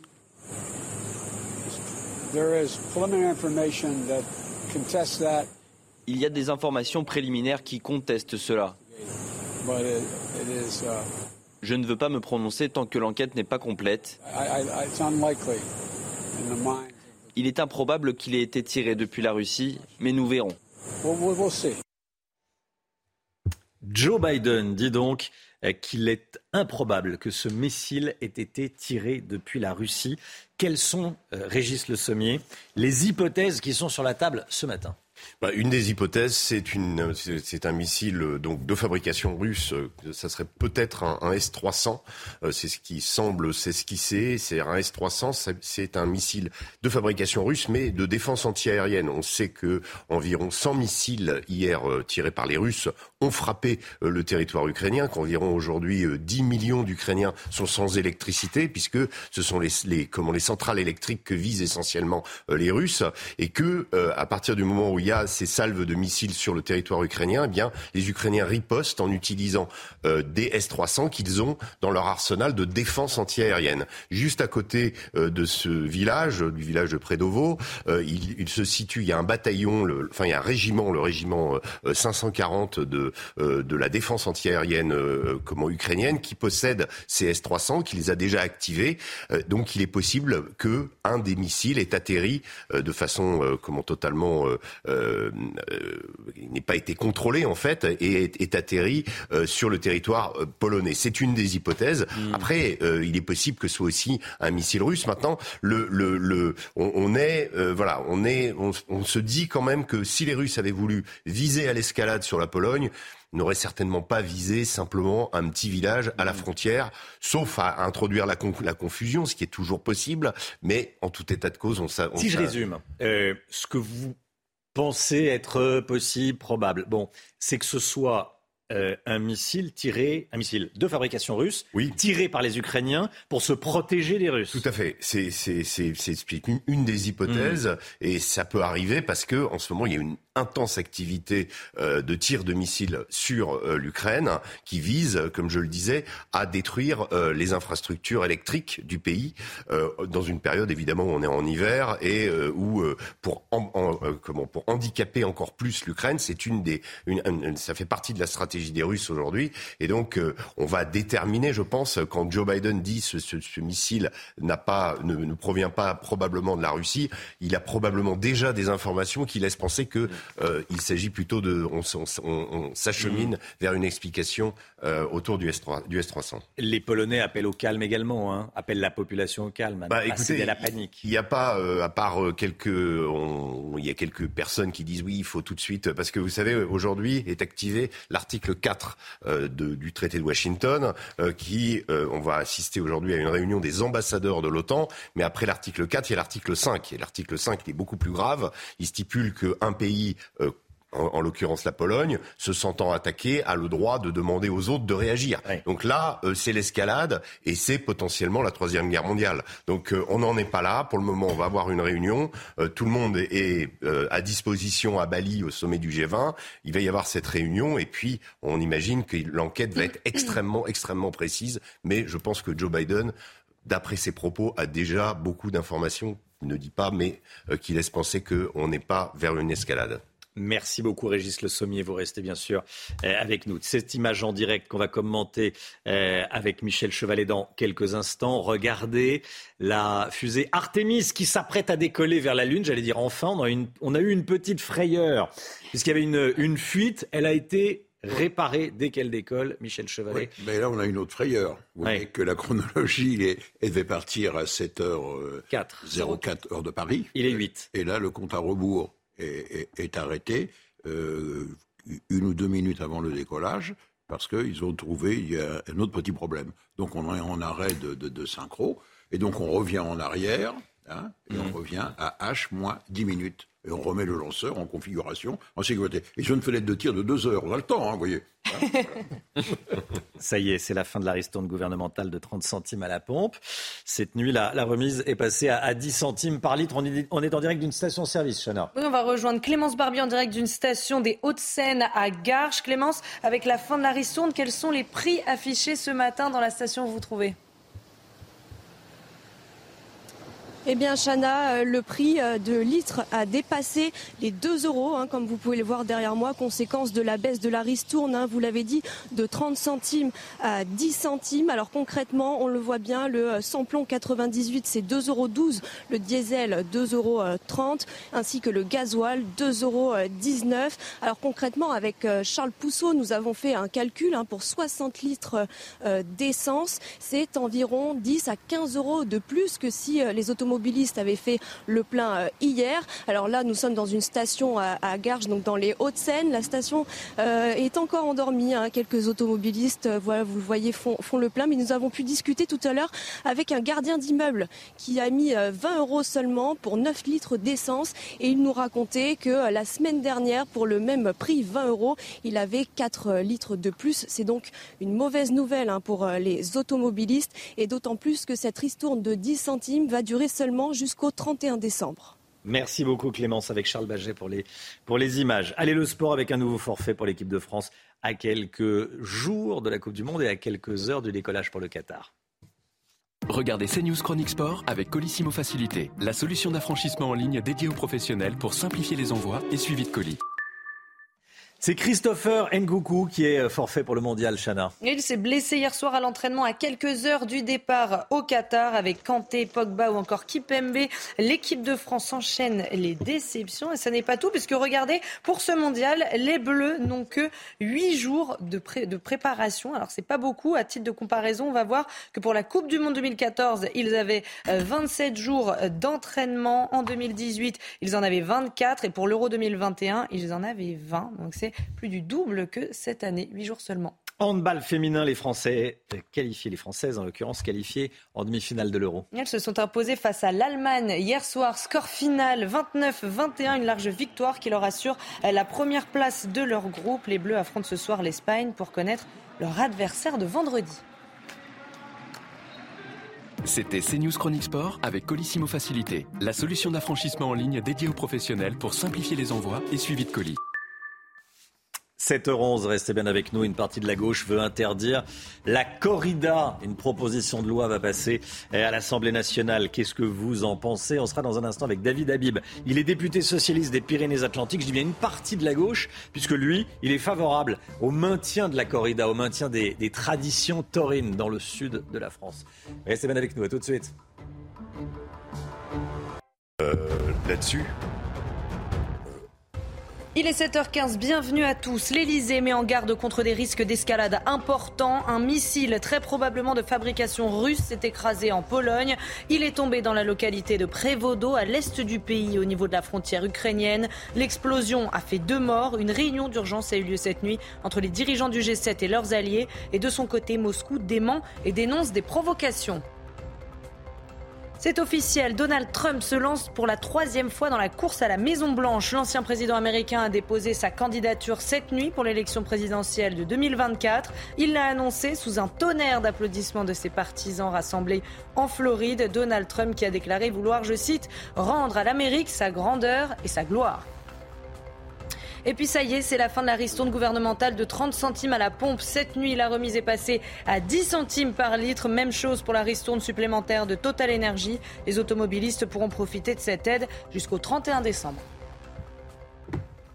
Alors, la corrida, est-ce que vous êtes pour Est-ce que vous êtes contre? Le débat risque d'enflammer l'Assemblée nationale et bien au-delà le député béarnais David Habib. Bonjour, monsieur le député. Bonjour. Député PS des Pyrénées-Atlantiques, exactement. Vous dénoncez la proposition de loi contre la corrida qui est proposée par un député de la, de la NUPES, un député France Insoumise, Émeric Caron. Vous ne voulez pas de cette proposition de loi. Pourquoi? Expliquez-nous. D'abord, je ne suis plus socialiste. Euh, quoi, je suis socialiste, mais je ne suis plus PS. Vous êtes plus PS. J'ai refusé la NUPS. Euh, par ailleurs, euh, vos titres sont significatifs. Hmm. On parle de la guerre en Ukraine, vous avez parlé du pouvoir d'achat, etc. Et un caprice de journaliste parisien euh, amène euh, donc Émeric Caron à inscrire ex-journaliste, désormais député, euh, à inscrire à, l'ordre du jour des travaux de l'Assemblée nationale la corrida. Il y a quand même autre chose à examiner comme, comme texte. Mais bon, c'est leur choix. Euh, nous sommes euh, face à un texte qui, euh, d'abord, fait fi de ce qu'est la différence régionale. J'ai vu votre carte tout à l'heure avec la météo. Ben, la France, elle est, il y a la France du Nord, il y a la France du Sud. il y a des France qui sont des mosaïques, qui font corps, qui font communauté, mais nous sommes différents. Et nous avons nos traditions régionales. Ce que vous dites en clair, c'est que c'est Paris cherche à nous imposer la fin de la corrida. Bien sûr. Paris qui n'a rien compris à ce qui se passe dans le Sud, c'est ça Paris comprend rarement ce qui se passe en France et en province. Euh, c'est euh, euh, une sorte d'ethnocentrisme parisien qui se traduit dans ce texte. la corrida est interdite en France. Elle est déjà interdite. Mais elle est autorisée dans des communes où il y a une tradition avérée, ininterrompue et avérée. C'est notre cas. Moi, j'ai trois communes, Orthez, Garlin, Arzac-Araziguet, dans ma circonscription, où tout le monde communie autour des férias, que tout le monde connaît bien, mmh. et la tauromachie est un des éléments de ces férias. En supprimant la tauromachie, on va supprimer des, une race de taureaux, on va supprimer une race de chevaux, les chevaux des picadors, on va mettre en cause une économie qui existe autour de ces férias, et on va, euh, euh, comment dire, uniformiser, standardiser le pays. Et ça, moi, je m'y refuse. Oui. Alors, le député LFI Caron dit que la corrida, c'est une torture pour le taureau. Qu'est-ce que vous Mais il fallait qu'il le dise à, à Jean-Luc Mélenchon, qui en 2017, lorsqu'il l'avait interrogé, avait répondu que ce n'était pas d'actualité, qu'il considérait que la corrida étant interdite dans tout le pays, mais autorisé dans 57 communes, il convenait de laisser euh, ces traditions se perdurer. Moi, je ne veux pas rentrer dans ce débat sur le bien-être. Euh, Émeric Caron est député du 18e arrondissement. Je pense qu'il a suffisamment de sujets dans son arrondissement pour pouvoir euh, mobiliser ses journées. Vous lui dites, Émeric Caron, dans votre arrondissement, dans votre circonscription, il y a, d'autres urgences que la corrida et occupez-vous de, de vos oignons, en clair, si je, parlais clairement. Bon. Euh, tiens, il y a une dame interrogée par CNews dans un micro-trottoir. Vous savez, on donne la parole évidemment à tout le monde. Euh, qui dit bon, toutes les traditions ne doivent pas forcément être perpétrées. Oui, euh, c'est sa vision. Moi, j'oblige personne à aller au corrida. Mais je demande à ce que celles et ceux qui y sont attachés puissent continuer à y aller. C'est quand même incroyable. cette extrême gauche-là, en 1968, elle ne cessait de dire il est interdit d'interdire. Et aujourd'hui, elle veut tout interdire. David Habib, merci d'être avec nous, député donc euh, socialiste mais pas PS des, Pyrénées-Atlantiques. On va mettre à jour nos fiches. Merci beaucoup, monsieur le député. Merci d'être venu ce matin euh, sur le plateau de la, matinale. L'actualité euh, est internationale hein, ce matin, évidemment, avec ce qui s'est passé en, en, Pologne. Régis Le Sommier, directeur de la rédaction d'Omerta, est avec nous. On a parlé beaucoup de, bien sûr, de ce missile de fabrication russe qui a explosé sur le sol polonais. Votre hypothèse, selon vous, la, plus probable, c'est que ce sont les Ukrainiens qui, en cherchant à se défendre des, Russes, ont tiré un missile qui a euh, atterri et explosé euh, sur le sol polonais. Euh, Régis Le Sommier, ce qui est important également, euh, c'est ce qui se passe en Ukraine. 10 mhm. millions d'Ukrainiens actuellement sont sans électricité oui, suite au, tir de missiles russes. C'est à peu près un quart de la population. Donc il faut imaginer qu'aujourd'hui, euh, les autorités ukrainiennes, suite à ces frappes, euh, envisagent, ont envisagé déjà et ont des plans éventuellement pour évacuer la ville de Kiev quand, si elle n'est plus alimentée en électricité. Donc il y a, les Russes aujourd'hui sont en train de faire payer aux Ukrainiens leurs propres difficultés sur le terrain. on sait qu'ils se sont retirés de, la, région de Kherson, euh, mais euh, également euh, ça ne bouge pas trop sur les fronts. Il y a eu beaucoup d'affrontements, mais qui n'ont pas donné grand-chose en termes de gains territoriaux. Et les Russes aujourd'hui essayent, c'est un conflit, ce qu'on appelle d'attrition, c'est-à-dire où chaque adversaire essaye d'affaiblir au maximum celui qu'il a en face. Et, et en l'occurrence, pour les Russes, c'est en plein hiver de frapper le système électrique ukrainien. ils ont débranché d'ailleurs la centrale d'Energodar, la fameuse centrale euh, qui a fait elle-même l'objet de bombardements. Elle n'est plus euh, raccordée au réseau d'alimentation électrique ukrainien. je rappelle que cette centrale euh, fournissait environ 20% de l'électricité de l'Ukraine. Donc aujourd'hui, on arrive dans la période hivernale, la pire période, et on a 10 millions d'Ukrainiens qui n'ont pas d'électricité. C'est énorme. Restez bien avec nous, Régis Le Sommier. Les mascottes des JO de 2024, les friges, on en a beaucoup parlé fabriqué en Chine. On en parle tout de suite avec euh, Lomique Guillot. C'est l'écho. Votre programme avec les déménageurs bretons, des déménagements d'exception. On dit chapeau les bretons. Information sur déménageurs-bretons.fr. Est-ce que c'est le symbole du délitement de notre industrie? Seuls 8% des peluches des mascottes des futurs JO de Paris seront fabriquées en France. Le Guillaume, c'est un chiffre qui interroge pour le moins. Hein. Oui, en effet, un roman, on peut commencer d'ailleurs par rappeler que les engagements de la candidature de Paris pour les JO 2024 en matière d'écologie et de développement durable. Paris 2024, écrit-on sur le site, a fait de la responsabilité environnementale et de la durabilité un axe clé de sa candidature. Eh bien, c'est raté. On a appris hier que 80% des mascottes friges vendues pendant les JO parisiens seront importées de Chine. C'est pas terrible pour le bilan carbone, c'est encore plus mauvais pour notre euh, le signal de la réindustrialisation et du, du Made in France. En tout, seuls 8% des peluches seront fabriquées en France, soit 160 000 peluches sur les 2 millions que prévoit d'écouler le comité d'organisation des JO. Pour l'organisation, euh, l'association Origine France Garantie, c'est un non-sens, un véritable scandale même, qui révèle les faibles capacités de production françaises en raison d'un abandon de notre industrie depuis des décennies. Et en effet, quand on compare à nos voisins européens, on voit bien que la production de produits manufacturés est bien plus faible en France qu'en Allemagne. Par exemple, un preuve de la faiblesse de notre outil euh, productif. Pourtant, pourtant, la candidature de Paris pour les JO date de 2015. Nous avions donc la possibilité hein, d'anticiper ces besoins de production de mascottes et d'autres euh, souvenirs et de recréer des filières. Mais rien n'a été fait malgré les déclarations de bonnes intentions de Paris.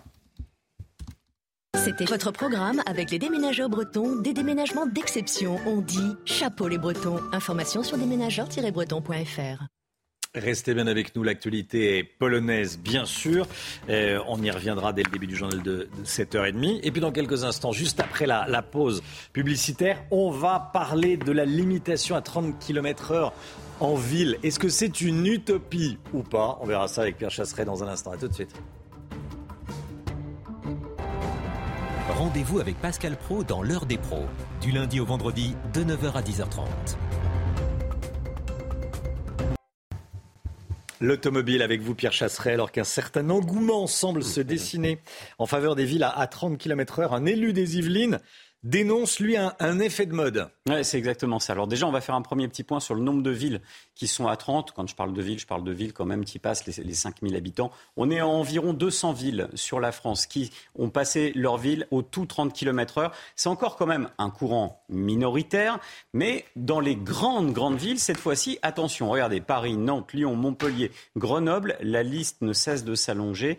Cette tendance du 30 km heure est presque situable sur un échiquier politique. On sent qu'elle se passe plutôt sur le côté gauche de l'échiquier politique. Un élu des Yvelines décide donc quant à lui de faire marche arrière et de mettre fin au 30 km/h généralisé. Hein. Et on est à Triel-sur-Seine et là le maire, il dit tout simplement le 30 km/h généralisé, impossible à tenir dans la durée.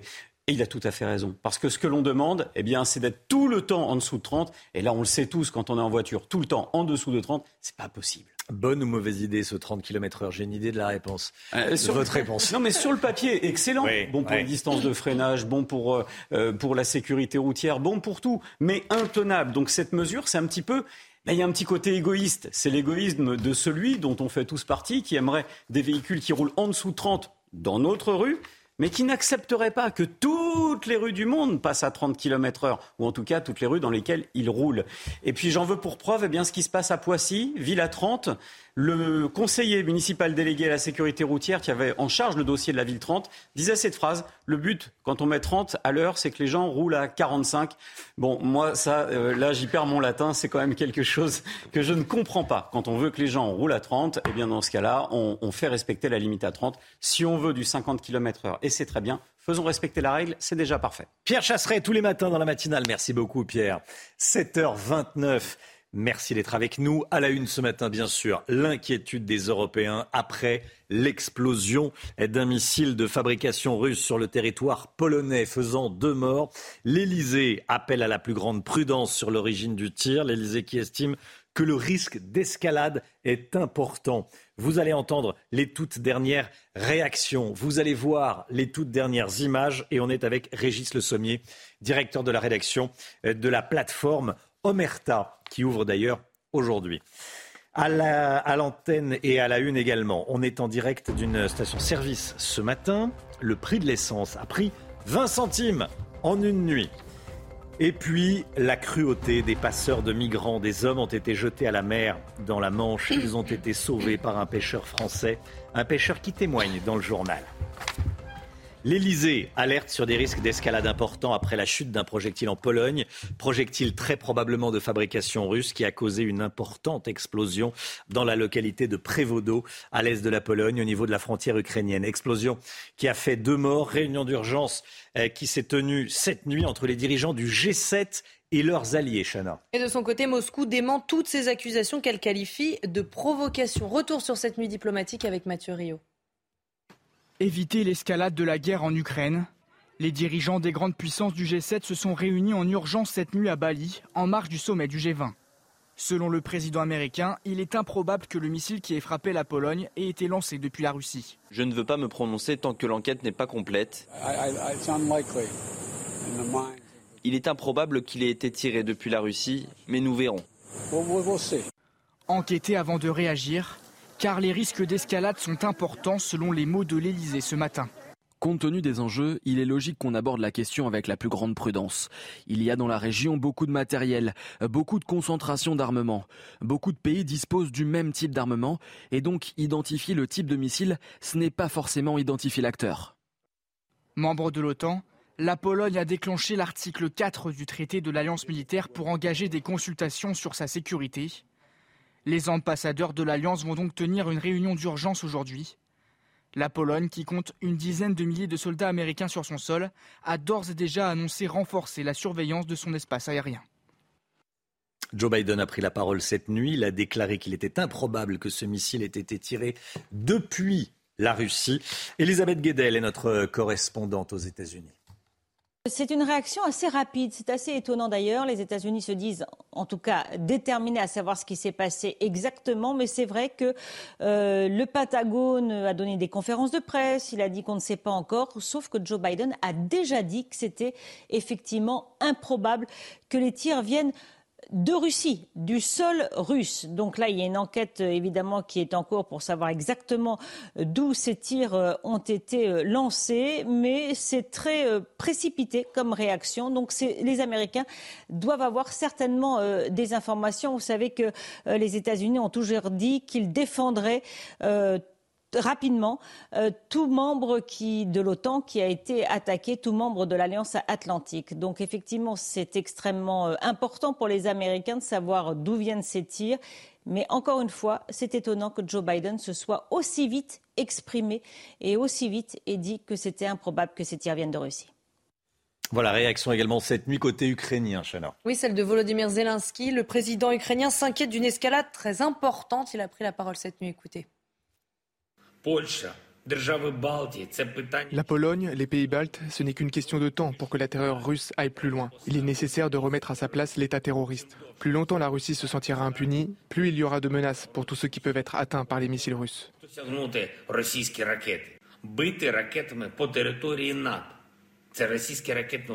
Frapper des missiles sur le territoire de l'OTAN, c'est une attaque contre la sécurité collective. C'est une escalade très importante. Nous devons agir. Et je veux dire maintenant à tous nos frères et sœurs polonais, l'Ukraine vous soutiendra toujours. La terreur ne brisera pas les gens libres. La victoire est possible quand il n'y a pas de peur. Vous et moi ne l'avons pas. Voilà, regardez l'image euh, en direct de cette ville de euh, Prévodo où a eu lieu l'explosion. Le site est évidemment euh, protégé par les, forces de police polonaise. L'enquête va être euh, ouverte. C'est compliqué de mener une, telle enquête. Régis Le Sommier, directeur de la rédaction du site Omerta. Bah, disons que on, a déjà vu un certain nombre de photos du site. Euh, euh, maintenant, ça va être, il va falloir déterminer quel type de missile, de quel type de missile il, s'agit. il va y avoir dans, l'enquête, il va y avoir aussi toute la couverture aérienne, tout ce qui s'est passé dans les airs dans cet endroit dans les, dernières 24 heures et qui pour, essayer de déterminer euh, vraiment l'origine du tir, d'où il vient, euh, d'où il est et, s'il y a euh, ou non une tentative délibérée d'atteindre le territoire polonais. on sait que Prévodo se trouve vraiment à quelques kilomètres de la frontière. Hein. C'est une zone où on est on n'est pas très loin de, de Lviv, hein, la ville la ville ukrainienne, mais on est sur la frontière. Et quand on sait que dans les dernières 24 heures, il y a eu environ une centaine de missiles qui ont été tirés sur le territoire ukrainien hein, de la part des Russes, missiles missile qui, faut le rappeler, visait les, les, comment, les, les, structures, les infrastructures électriques de l'Ukraine. Hein, c'est la, la, c'est l'action que mènent les Russes actuellement, et que, en tout état de cause, bon, il y, y a beaucoup d'activités, il y a beaucoup de, de commandes, de frappes en ce moment, et qu'il est possible, selon toute vraisemblance, que ce soit une de ces frappes qui est déviée de son, son, son, son axe ou, ou éventuellement un missile, comme je le disais, un missile S-300 euh, tiré par la défense antiaérienne ukrainienne qui soit retombé euh, sur euh, la frontière polonaise, ou enfin en tout cas de l'autre côté de la frontière. Merci Régis Le Sommier, restez bien avec nous, bien sûr. La plupart des membres du G20, ce sont les termes, hein, entre guillemets, la plupart des membres du G20 condamnent fermement la guerre en Ukraine. C'est ce qu'on pourra lire dans le communiqué final mmh. donc, de ce sommet du G20 qui se tient à Bali actuellement. Ça facilite les choses que tous les chefs du monde soient euh, réunis à Bali? Sauf euh, Vladimir Poutine Évidemment, euh, Vladimir Poutine, on l'a dit, n'est pas là, mais c'est le, l'absent dont on parle le plus. Hein.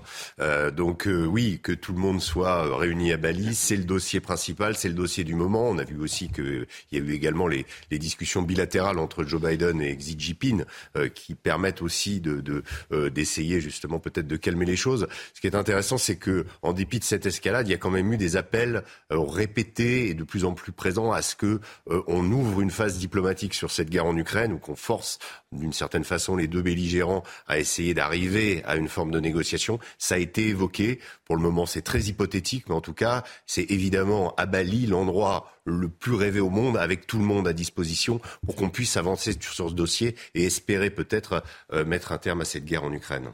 Merci Régis, restez bien avec nous. Euh, cette information CNews, l'imam Hassan Iqiyoussen a été placé en centre de rétention administratif en Belgique, à Votem. Oui, ce qui veut dire qu'il va être expulsé. Comme en France, ce centre belge est un centre fermé. Je rappelle que la semaine dernière, la Cour d'appel de Mons en Belgique avait refusé l'extradition de l'imam réclamée par la justice française. C'est la fin de la ristourne gouvernementale de 30 centimes à la pompe le carrosse s'est transformé en, citrouille, les 30 centimes se sont transformés en seulement 10 centimes, Chana. alors, pour aider les gros rouleurs, le gouvernement pourrait leur attribuer une nouvelle aide. Le sujet est en tout cas euh, sur la table. En attendant, vous allez voir que c'est l'inquiétude pour les automobilistes. Reportage de Florian Paume avec le récit de Yael Benamou. Hier soir, ce chauffeur de taxi a rempli le réservoir de sa voiture pour profiter une dernière fois de la remise de 30 centimes par litre. Il roule en moyenne 300 km par jour. Il appréhende la baisse de l'aide de l'État. Par mois, euh, on, frôle euh, les 900 euros, euh, alors qu'avant, c'était 600 euros. 300 euros d'augmentation par mois de carburant. C'est ça en moins sur votre fiche de paye Exactement, c'est un manque à gagner. Une différence de taille qui touche l'ensemble des professionnels qui dépendent de leur véhicule pour travailler. Je transporte des matériels je travaille euh, autant des peintres et euh, j'ai fait des petits travaux. J'ai besoin de ma voiture et j'ai besoin des matériels. Sans les voitures, je reste à la maison. Et on ne travaille pour rien. À la fin, Il y a aussi ceux dont la voiture est l'unique option. Vous utilisez beaucoup votre voiture? Oui, je suis une personne handicapée. C'est mon seul moyen de transport. Mais il garde espoir. Le gouvernement songe déjà à une nouvelle aide ciblée pour les automobilistes qui prennent leur voiture pour aller travailler. L'exécutif est en train de réfléchir aux critères d'éligibilité pour obtenir cette prime. Une preuve de la cruauté des passeurs de migrants à Calais. Des passeurs ont jeté trois migrants en pleine mer. Ils étaient dans un bateau qui devait les, emmener en, Angleterre. Donc entre Calais et l'Angleterre, ils ont jeté des, jeté des migrants à la mer. heureusement, un pêcheur les a vus en mer et les a sauvés. Nos équipes l'ont rencontré. Voyez ce reportage de Jeanne Cancard et Fabrice Elsner avec le récit de Michael Dos Santos. De toute sa carrière, Olivier Folk n'avait jamais été confronté à une telle situation. On a vu euh, trois migrants euh, tomber à l'eau, donc on a bien vu les passeurs euh, pousser les migrants. On suppose c'est par rapport à l'argent, parce qu'ils étaient avec leur téléphone à ce moment-là. On suppose c'était il y avait un rapport avec la transaction. Dans une eau à 12 degrés, les trois migrants tentent de survivre. Le pêcheur de Calais décide alors de les sauver de la noyade. Je les ai hissés à bord. Et le premier qui était vraiment en hypothermie avancée, euh, de toute façon, on n'arrivait même pas à, tenir quoi que ce soit dans les mains. Et après, on a récupéré le troisième en hypothermie. Il n'arrivait plus à nager de toute façon. Ce bateau-taxi, qui tentait de rejoindre l'Angleterre depuis Calais, Olivier Folk l'avait croisé quelques instants plus tôt près de la côte d'Opale. Les migrants tentaient alors de monter à bord. Les CRS ou les gendarmes s'arrêtent et ils n'ont pas le droit d'intervenir dans l'eau. C'est comme ça. Alors j'ai vu euh, un père, euh, je suppose que c'était le père, avec un enfant sur les épaules et l'autre dans les bras. Quand on voit ça, c'est quand même. Euh, ça touche. Une embarcation de fortune surchargée dont les places sont vendues à prix d'or par les passeurs sur les réseaux sociaux. Sur TikTok, il y a des annonces qui sont faites comme quoi pour 1000 euros, 2000 euros, vous pouvez traverser la Manche.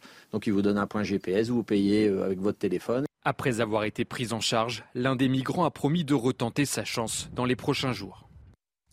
Voilà, et rendez-vous à, 10h30 dans Morandini Live sur CNews, dans le centre de migrants de Gien, Morandini Live, avec euh, des images depuis, en direct depuis le centre de migrants de Gien. 8h moins 20, restez bien avec nous sur CNews. Évidemment, on va continuer à parler de la Pologne, de cette situation inquiétante, même si les dirigeants du monde occidental, les dirigeants du monde entier eh, semblent vouloir apaiser les choses, semblent vouloir calmer les choses. Pas de panique, disaient eh, les autorités polonaises eh, hier soir. La France note cependant, l'Elysée, qu'il y a un risque d'escalade important. On en parle évidemment avec euh, tous nos experts. On est en direct euh, ce matin. Et puis, on vous montre les images. Et puis, on est avec Régis Le Sommier. Euh, bien sûr, restez sur CNews. À tout de suite.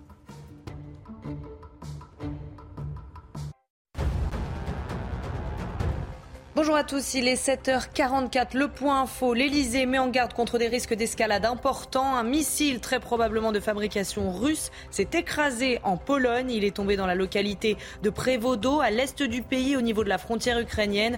L'explosion a fait deux morts. Une réunion d'urgence a eu lieu cette nuit entre les dirigeants du G7 et leurs alliés. Et de son côté, Moscou dément et dénonce des provocations. C'est officiel, Donald Trump se lance pour la troisième fois dans la course à la Maison Blanche. L'ancien président américain a déposé sa candidature cette nuit pour l'élection présidentielle de 2024. Il l'a annoncé sous un tonnerre d'applaudissements de ses partisans rassemblés en Floride. Donald Trump qui a déclaré, je cite, vouloir rendre à l'Amérique sa grandeur et sa gloire. Et puis ça y est, c'est la fin de la ristourne gouvernementale de 30 centimes à la pompe. Cette nuit, la remise est passée à 10 centimes par litre. Même chose pour la ristourne supplémentaire de Total Energy. Les automobilistes pourront profiter de cette dernière aide jusqu'au 31 décembre. C'est News, il est 8h moins le quart. La Pologne. La Pologne, avec euh, l'inquiétude évidemment, dès qu'on a appris hier soir euh, qu'un missile de fabrication russe s'était euh, écrasé sur le sol polonais allez, la peur d'une troisième guerre mondiale euh, était dans les esprits. Il hein. faut dire les choses comme elles sont, euh, Régis Le Sommier. Oui, la peur d'une troisième guerre mondiale, la peur d'une escalade. Hmm. Est-ce que c'est le pas, euh, le faux pas qu'on craignait Parce que faut toujours regarder à l'esprit que les guerres mondiales ont démarré, et notamment, je pense toujours, on pense toujours à la première avec euh, l'assassinat du duc, euh, de l'archiduc François Ferdinand à Sarajevo, un, un, archiduc inconnu à l'époque, une ville inconnue, et qui a, qui a déclenché sur le conflit, qui a ouvert le conflit le plus, euh, voilà. Ce matin, et, là, précision, on n'est pas à quelques heures d'une Non, non, absolument pas. il faut, il faut rassurer il faut rassurer les gens, mais mm. on sait que c'est euh, des choses comme ça qui peuvent, euh, par euh, indirectement, mener à l'escalade. Et la, vraie question qu'on se pose ce matin, c'est tentative délibérée ou non des Russes de frapper le territoire mm. polonais. Ça semble peu vraisemblable. Il faut quand même reconnaître les choses. Euh, moi, je pense personnellement que si les Russes avaient l'intention d'attaquer la Pologne, euh, ça aurait été une frappe d'une autre ampleur que simplement euh, deux morts à la frontière sur un petit village, dans une, un, un, endroit où il n'y a pas d'objectif militaire apparent, et que on est plutôt dans une dans un tir non contrôlé comment qui a eu lieu euh, en conséquence des frappes russes euh, qui ont eu lieu hier sur, sur l'Ukraine. Rappelons qu'une centaine de missiles se sont abattus sur l'Ukraine, sur les, centrales électriques essentiellement, les infrastructures. Euh, c'est ça que vise la Russie actuellement dans cette phase de la guerre et que les batteries de défense antiaérienne ukrainiennes ont été activées, y compris dans la région de Lviv. Et donc c'est probablement un missile ou un S-300 ou autre chose, mais en tout cas il n'y a pas d'acte délibéré libéré euh, de la part des Russes. Et c'est ce que semble dire Joe Biden aussi euh, dans sa conférence de presse. Il ne pense pas que le missile euh, soit venu de la Russie. On entend ici ou là que ce pourrait être, et même vous, vous, vous échafaudez ce scénario qui est probable, possible, que ce soit un tir ukrainien pour se défendre des Russes. Bon, que ce soit donc les Ukrainiens en clair qui aient tiré ce missile. Mm. si ce sont les Ukrainiens, pourquoi est-ce qu'ils ne le disent pas? Ils le savent, a priori. Bah, écoutez, euh, il y a plusieurs. Euh, quand euh, dans, dans bien ce qu'on si, sait, hein. ce qu'on sait, c'est Hmm. que vous avez une comment Vous avez un régiment de défense antiaérienne, le, le régiment numéro 540 de la défense antiaérienne ukrainienne, qui, se, qui est situé juste dans cette zone, et que un des principaux armements dont ils disposent, ce sont ces fameux S-300. Alors, qu'est-ce que c'est ces S-300 Eh Bien, ce sont euh, des missiles embarqués sur des camions, il faut l'expliquer, qui euh, comment qui se dressent et qui sont chargés évidemment d'intercepter euh, les missiles russes. Euh, ce sont pas d'ailleurs des missiles extrêmement sophistiqués. Hein. Mm. Ils datent des années 80. Il y a eu une nouvelle version en 1997. Donc, euh, c'est c'est du missile de fabrication russe. C'est là où est toute la difficulté finalement d'analyser d'où vient le tir, parce que ce qu'on a vu jusqu'à présent et dans les débris, euh, c'est de fabrication russe. Donc ukrainien, russe, on peut pas imaginer, et d'ailleurs ça a été euh, un conseiller de l'Elysée l'a, l'a, l'a dit déjà, euh, que l'Ukraine attaque la Pologne. Bon, ils sont dans le même camp, mais la vraie question c'est, y a-t-il provocation de la Russie ou pas Apparemment non. On, va vers une désescalade. La plupart des, leaders internationaux, euh, à l'exception de Vladimir Zelensky qui joue sa partition comme d'habitude, mais on est euh, dans une désescalade et on est probablement dans une conséquence indirecte euh, d'un tir d'interception d'un missile russe sur le sol ukrainien. Régis Le Sommier, restez bien avec nous. Régis, Michel Chevalet va s'installer sur le plateau. La fusée dont je vous parlais à, à 7 heures, elle a décollé. Ça y est, regardez les images en direct. Fusée de la NASA, direction la Lune. Ça y est, c'est parti. Enfin, j'allais dire. Ouf. ouf. Ben, on pousse un ouf à la NASA. Également. Les images en direct. Hein. Voilà. Donc, euh, la méga fusée, méga flamme. Euh, là, ce que vous voyez, et, le, le, tir, ce qui est la particularité, c'est un tir de nuit. Pourquoi ils ont fait un tir de nuit? On ne le fait jamais pour un premier décollage, pour pouvoir la filmer et bien l'observer. Seulement, ils sont pressés par le temps. Et puis, c'est, on est fonction de la position de la Terre, de la Lune et du Soleil. Il y a les impératifs. Et donc, les ont été obligés de, faire ce tir de, nuit. Euh, donc, vous, au bout de 2 minutes et 12 secondes, on va le voir, il va y avoir la séparation des fusées à poudre qui ont fait leur boulot. On est à 80 km d'altitude. On est déjà à 14 000 km par heure. Oui, ça, ça pousse très fort. Et donc, voilà, vous voyez la séparation des deux fusées à poudre qui vont retomber dans, dans l'océan. Et puis maintenant, il reste le moteur central qui va pousser jusqu'à 8 minutes et 30 secondes. Et au bout de 8 minutes et 30 secondes, on va être à la satellisation. Vous voyez que ça va très vite. Hein. C'est un engin extrêmement puissant. Arriver sur la Lune dans combien de temps? Oh là là, attendez, on va pas tout de suite. Oh là là, voilà. Six jours de voyage. On prend son temps. On n'est pas pressé. Pas non plus une éternité. Si, il y a des mannequins. Il y a des mannequins à bord. Il y en a trois. Il y en a un avec sa combinaison qui, qui prend la place du, du, du commandant de, de, bord pour voir les vibrations. Et après, il y a deux, deux, deux, deux petites maquettes, ce sont des troncs. Tronc d'un homme, tronc d'une femme, avec des capteurs pour les radiations. Parce que comme on va aller très loin de la Terre, on va être dans, le, dans les ceintures de Van Allen, les ceintures de radiation. Donc on peut voir quelle dose de radiation prend le corps humain dans l'espace. Hein. C'est capital. Voilà. Donc c'est une mission à la fois technique, scientifique. C'est la grande répétition, si vous voulez, avide de ce qui va être les prochaines missions. Michel Chevalet, merci beaucoup Michel. Il est 8h moins 10. Restez bien sur, euh, sur CNews. On va, faire, euh, on va parler de salaire. On va parler de salaire et augmentation avec l'homme Guillaume tout de suite. Votre programme avec les déménageurs bretons, des déménagements d'exception. On dit chapeau les bretons. Information sur déménageurs-bretons.fr. Un site internet, le site Glace d'Or, a listé les entreprises où les salaires annuels moyens sont les plus élevés. Dans ces entreprises particulièrement généreuses, le salaire annuel brut moyen peut dépasser 117 000 euros, le Guillaume. Oui, en effet. Oui, par an. Quand on regarde en détail, l'entreprise la plus généreuse dans ce classement s'appelle MongoDB. C'est un éditeur de base de données. Le salaire moyen y est de 117 009 euros précisément par an. On trouve ensuite dans le reste du classement d'autres entreprises informatiques, beaucoup d'entreprises informatiques comme Oracle, Salesforce, Cisco Systems, Adobe ou Microsoft. Il y a également des cabinets de conseil tels que Bain ou BCG et puis deux laboratoires pharmaceutiques, Pfizer et Ipsen. Alors au-delà de ces entreprises, de ces grosses entreprises. On apprend aussi aujourd'hui dans les échos que les salariés des PME et TPE vont bénéficier d'augmentations, ce qui n'était pas prévu en début d'année par les patrons. 3,10% d'augmentation en moyenne sur le premier semestre selon un groupe d'experts comptables qui a étudié plusieurs milliers d'entreprises.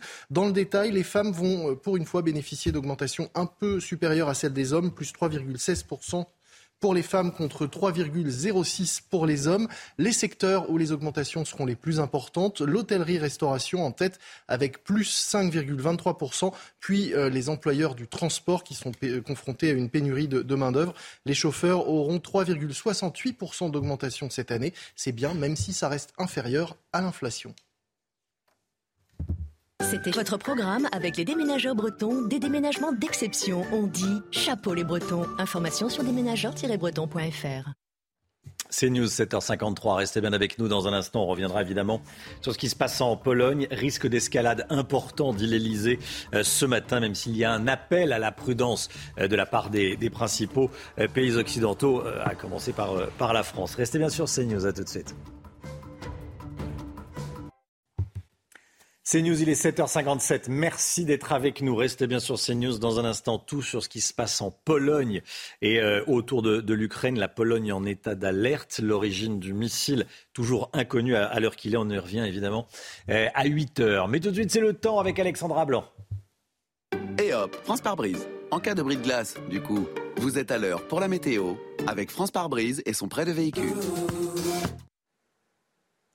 Ravi de vous retrouver avec des conditions météo particulièrement agitées en cette journée de mercredi, avec l'arrivée cet après-midi d'une nouvelle perturbation, mais c'est une perturbation particulièrement active qui va donner d'une part de la pluie sur le nord-ouest, mais surtout des vents tempétueux entre la façade ouest et les côtes de la Manche, notamment entre le sud de la Bretagne, le département de la Loire-Atlantique, ou encore en allant vers la pointe du Cotentin, avec des rafales de vent de l'ordre de 110 à 120 km par heure près des côtes, et puis à l'intérieur des terres, ça va souffler également bien fort avec donc des rafales de l'ordre de 80 à 90 km par heure. En revanche, dans le sud, regardez, retour du soleil, retour du soleil sur la côte d'Azur ou encore euh, du côté de la Corse, avec donc un temps beaucoup plus calme par rapport à la journée euh, d'hier. Les températures, eh bien, les températures sont toujours très douces pour la saison. 12 degrés en moyenne à Lille, 14 degrés à Paris, 16 degrés à La Rochelle, 20 degrés à Marseille et localement jusqu'à 21 degrés en Corse. La Corse qui donc va retrouver un temps sec et agréable cet après-midi. La suite du programme, conditions météo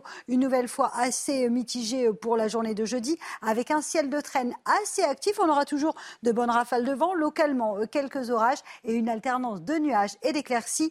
Toujours du beau temps entre la Côte d'Azur, le golfe du Lion ou encore la Corse. Et puis côté température, ça restera à peu près stationnaire, 13 degrés sur le nord et 18 degrés dans le sud. Attention au coup de vent ce soir et cette nuit sur le nord-ouest. Et hop, France par brise. Malgré votre bris de glace, du coup, vous étiez à l'heure pour la météo avec France par brise et son prêt de véhicule. CNews, il est 7h59. Merci d'être avec nous. Merci d'avoir choisi CNews pour démarrer cette journée. À la une, bien sûr, le risque d'escalade qui est important, nous dit ce matin l'Elysée, après l'explosion d'un missile de fabrication russe sur le sol polonais. Moscou dénonce une provocation. Joe Biden a pris la parole. Vous allez l'entendre. Vous allez entendre les toutes dernières déclarations. On vous montre bien sûr les images du lieu de l'impact, images qui nous parviennent en direct. On sera en direct avec Pierre Benazet depuis Bruxelles et on est avec Régis Le Sommier, directeur de la rédaction du site d'information Omerta, qui est avec nous sur ce plateau. À la une également, les prix qui changent dans les stations-service. On sera en direct d'une station-service des Hauts-de-Seine, à Garches, avec Clémence Barbier. Le prix de l'essence a pris 20 centimes en une nuit. Clémence, à tout de suite.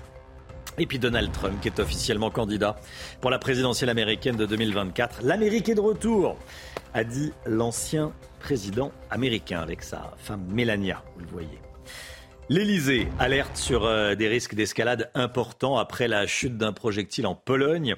Projectile très probablement de fabrication russe qui a causé une importante explosion dans la localité de Prévodo à l'est de la Pologne, au, niveau de la frontière ukrainienne. Cette explosion a fait deux morts. Une réunion d'urgence a eu lieu cette nuit entre les dirigeants du G7 et leurs alliés. De son côté, euh, Moscou dément toutes ces accusations qu'elle qualifie de mhm. provocation. Le récit et les informations de la nuit avec Clémence Barbier. L'explosion a provoqué un trou béant dans le sol de ce village du sud-est de la Pologne à seulement quelques kilomètres de la frontière avec l'Ukraine. Les secours arrivent rapidement sur place. Deux personnes sont décédées. L'origine de ce tir reste à déterminer selon le président polonais. Nous n'avons aucune preuve concluante pour le moment quant à qui a lancé ce missile. L'enquête est en cours. Je crois profondément que les enquêteurs clarifieront cela. Il s'agissait très probablement d'un missile de fabrication russe, mais tout cela fait toujours l'objet d'une enquête pour le moment. Le niveau d'alerte de certaines unités de combat a été relevé dans ce pays membre de l'OTAN. Andrzej Duda a signalé que son pays s'apprêtait à demander l'application de l'article 4 du traité de Washington, qui prévoit des consultations entre alliés lorsqu'un pays membre estime que sa sécurité est menacée. De son côté, à Kiev, Volodymyr Zelensky a directement accusé la Russie de ses tirs meurtriers. Frapper des missiles sur le territoire de l'OTAN, c'est une attaque contre la sécurité collective. C'est une escalade très importante. Nous devons agir. La terreur ne brisera pas les gens libres. La victoire est possible quand il n'y a pas de peur. Vous et moi ne l'avons pas. La Russie, elle, a qualifié ces accusations de tirs russes sur le sol polonais de provocation. Florian Tardif avec nous. Euh, L'Elysée a, communiqué dans, la nuit. L'Elysée qui reste prudent, mais qui parle tout de même de risques d'escalade importants. Hein. Oui, l'Elysée euh, très prudent euh, par rapport à ce qui s'est passé en, Pologne. L'Elysée qui affirme que la plus grande prudence s'impose sur l'origine du tir notamment. La France appelle à la plus grande prudence sur l'origine du missile tombé en Pologne, explique la présidence de la République. Beaucoup de pays de la région disposant du même type d'armement, ajoute la présidence de la République.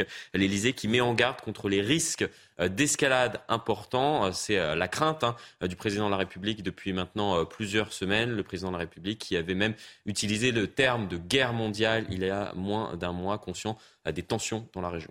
Merci Florian. Joe Biden a rencontré le président polonais Andrzej Duda cette nuit à, Bali, le président américain qui a publié cette photo de leur entretien sur Twitter. On voit Anthony Blinken en, bras de chemise, en bras de chemise au premier plan. Joe Biden qui a également pris la parole il juge improbable que ce missile ait été tiré depuis la Russie. Écoutez. Ce missile a-t-il été tiré depuis la Russie?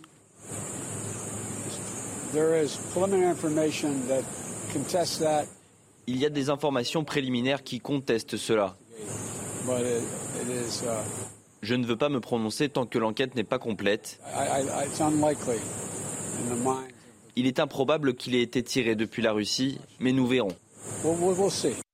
Oui, we'll see. Euh, Régis Le Sommier, on a l'impression que c'est une opération mondiale de désescalade. Hein qui est en cours. Euh, après des craintes, euh, parce qu'en fait, ce qui s'est passé euh, avec ces tirs, c'est un peu ce que tout le monde redoutait depuis neuf mois, depuis le début de ce conflit. on essaye à chaque fois de savoir quelles sont les intentions des Russes. Est-ce que c'est de se concentrer uniquement sur l'Ukraine, d'y mener la guerre, de faire tomber le régime de Kiev? Toutes les hypothèses ont été comment envisagées, mais surtout, est-ce que les Russes compte aller plus loin. Et donc là, on a euh, pour la première fois euh, un franchissement, une frontière d'un pays de l'OTAN. C'est une frontière extrêmement sensible. C'est la frontière euh, orientale de l'OTAN, une frontière qui est extrêmement surveillée, où des avions patrouillent, où comment des, des comment des, des, des, unités aussi comment militaires patrouillent. Et, et, et là, il y a eu un missile qui a franchi cette frontière. Alors il est de fabrication russe, ça c'est quasiment certain. Mais on sait que dans la région, euh, l'armement russe ne manque pas et il a été euh, utilisé par les Estoniens, il a été utilisé par les Polonais, il a été utilisé par les Roumains. Euh, les Ukrainiens en ont. Et donc ce qu'on sait, c'est quand on voit ces débris, beaucoup d'experts ont déjà comment analysé, regardent un petit peu ces débris. Identifié. Il semblerait hmm. qu'il s'agit de ce qu'on appelle un S-300, c'est-à-dire un missile de défense antiaérienne. Donc probablement un missile de défense antiaérienne tiré par les Ukrainiens pour intercepter un missile russe. Voilà ce qu'on sait actuellement. Maintenant, c'est évidemment une enquête qui va être extrêmement, extrêmement scrutée parce que de ça va dépendre la, réponse. Actuellement, la, Pologne a activé l'article 4 euh, du, traité de Washington. Euh, les, ambassadeurs de l'OTAN vont se réunir, mais s'il faut activer l'article 5, l'article 5, eh bien, c'est l'escalade. Ça veut dire que on riposte parce qu'un pays de l'OTAN est attaqué. Pierre Benazet en direct de Bruxelles, journaliste à RFI. Eh, bonjour Pierre Benazet. Eh, Régis Le Sommier, il faisait allusion à l'instant, on parlait à l'instant. L'OTAN est très préoccupé par la situation?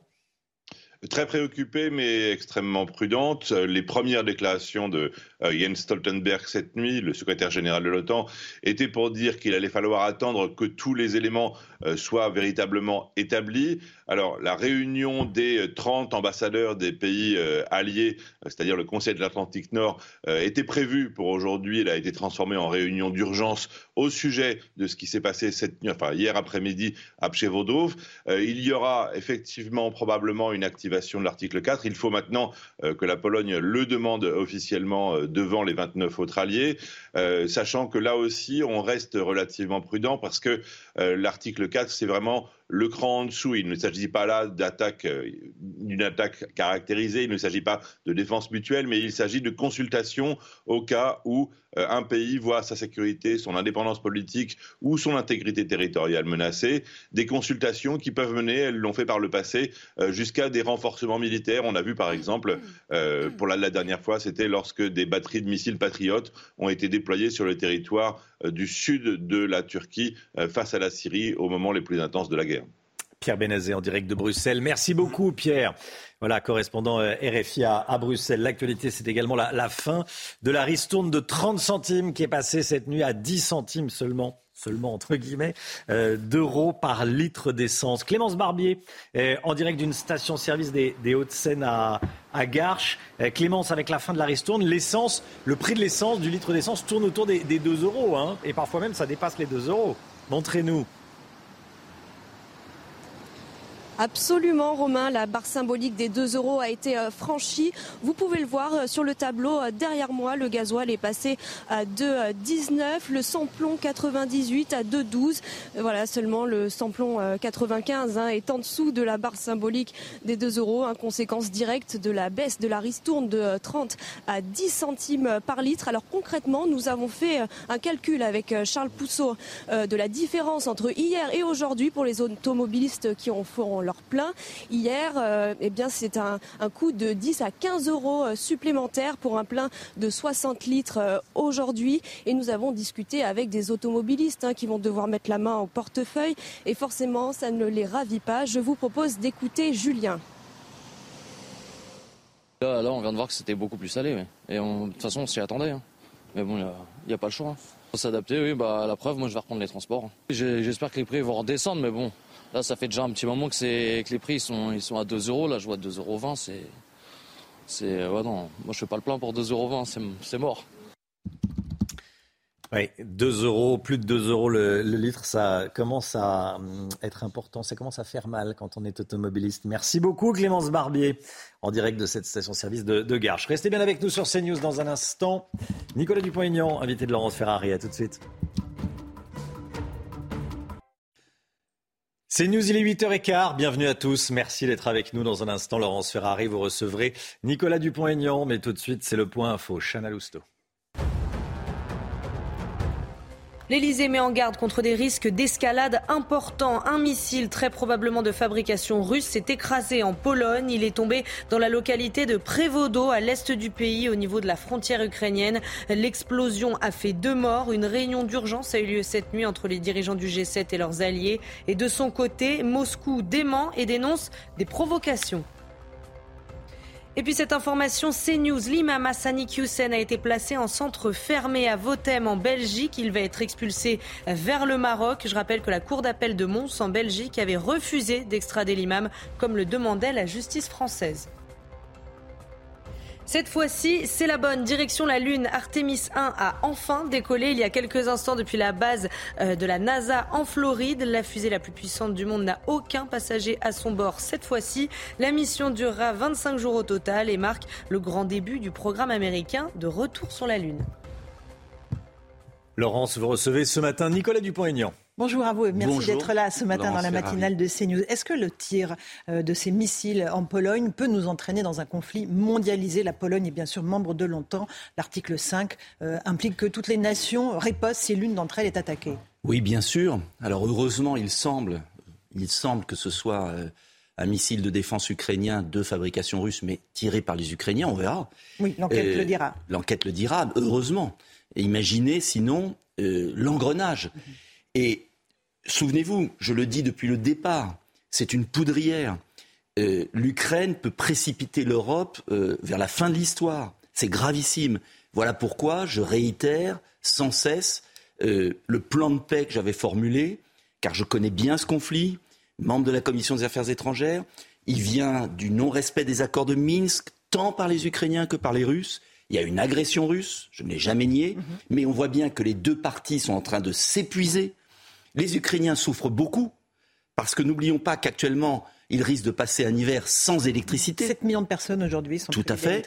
Euh, euh, et de l'autre, la Russie est en train de s'affaiblir. C'est le moment pour une offre de paix. Et moi, j'aimerais que la France retrouve une position d'indépendance sur ce conflit, comme la Turquie, Israël et d'autres, et offre ses services pour proposer la paix. Ça veut dire quoi la paix? Ça veut dire un cessez-le-feu déjà pour protéger les Ukrainiens cet hiver, pour arrêter aussi les opérations contre la Russie euh, de sabotage qu'on a vues euh, faites par les Ukrainiens. Donnant, donnant. Ensuite, une négociation sur le Donbass et revenir au point de départ. Parce que ce que je veux dire, et je le dis aux va guerre qu'on entend sur les plateaux télé, derrière la souffrance des Ukrainiens, euh, la faiblesse de la Russie, c'est comment dire, le déclin de l'Europe tout entière. C'est le sacrifice de l'économie allemande, de l'économie française, c'est la souffrance des Français, c'est la sortie de l'histoire de l'Europe. Donc, j'aimerais que là, la France, euh, vraiment euh, ait une déclaration choc parce qu'on aurait pu avoir euh, le déclenchement d'une nouvelle guerre mondiale avec le missile. On n'en est pas loin en tout cas. On n'en est pas loin. Mais vous savez très bien que ce sont les Américains qui tirent les ficelles. Et s'il y a des négociations et des pourparlers, ce seront eux qui les initieront. Laurence Ferrari. Euh, c'est la, réalité de la politique internationale oui, aujourd'hui. Mais ça a été la réalité de la politique internationale depuis la fin de la Seconde Guerre mondiale. Et il y a eu un homme, le général de Gaulle. Il y a eu un autre homme, Jacques Chirac. Il y a eu un autre homme, Dominique de Villepin, qui à un moment ont grandi la France. Euh, quand le général de Gaulle demandait un cessez-le-feu au Vietnam, euh, c'était pas facile, mais il a eu le courage de le faire. Et on a vu les résultats. Quand Dominique de Villepin s'est opposé à l'invasion irakienne, il a eu du courage. Donc moi, ce que je demande, c'est que la France, ne soit pas le petit valet des Américains. Pas du tout. À l'époque. Pas du tout. La situation économique dans la tête mondiale a changé. C'est dans la tête l'indépendance. Vous savez, euh, les nations sont comme les individus. Soit on est libre dans sa tête, soit on est soumis. Et la France est soumise aujourd'hui. Elle est brinque-ballée. Elle n'existe plus. Elle est au sein de l'Union européenne. Mais justement, la Turquie est un pays bien plus petit que la France en termes d'influence, en termes de puissance. Pas au sein de l'Union européenne, comme vous le savez. L'Union européenne, justement, est une prison pour nous. Et moi, je veux une France indépendante qui défende justement une idée européenne. Parce que vous savez ce qui est paradoxal, quand même, c'est que l'Union européenne était censée faire la paix et la prospérité. Et l'Union européenne euh, achemine vers la guerre et la pauvreté de masse. Donc on pourrait s'interroger. Le rôle de la France, c'est de défendre l'Europe, mais de la défendre en la projetant comme un, ensemble indépendant. En quoi l'Union européenne achemine nos concitoyens vers la guerre? En fournissant des armes Parce qu'elle fournit des armes, parce qu'elle soutient Zelensky de manière aveugle, alors que Zelensky a beaucoup de torts aussi. Les torts principaux sont russes, je ne l'ai jamais nié, mais Zelensky met de l'huile sur le feu et se sert de son peuple et est en train de sacrifier son peuple euh, pour des intérêts personnels. Et je crois qu'il est temps maintenant de dire stop, il faut une offre de paix. Les intérêts personnels de Zelensky dans cette euh, guerre. Regardez la manière dont évolue l'Ukraine. Chaque Ukrainien est extrêmement mobilisé pour se battre et récupérer son territoire. Vous le savez, c'est le sursaut patriotique. Mais le sursaut patriotique pour défendre son territoire, oui. Le sursaut patriotique pour détruire la Russie, non. Et on est en train d'évoluer aujourd'hui dans une fermeture de Zelensky, qui embête d'ailleurs aussi les Américains, et qui est en train de plonger l'Ukraine dans un chaos et ce faisant de plonger aussi l'Europe dans un chaos social et économique. Et moi, je ne veux pas qu'au XXIe siècle, l'Europe soit larguée, qu'il n'y ait que les États-Unis et la Chine. Je veux que l'Europe existe. Et l'Europe existera si elle a une vision. Et une vision de paix aussi, en disant aux Russes, ça suffit, retirez-vous, mais Trouvons une solution pour le Donbass. Euh, on, vient à la France, vous avez évoqué la crise économique, on est en plein dedans. Euh, la ristourne sur les carburants s'est achevée euh, ce matin. Certains Français ne pourront plus payer leur essence. 2,30 euros pour le gasoil sur certaines stations ce matin.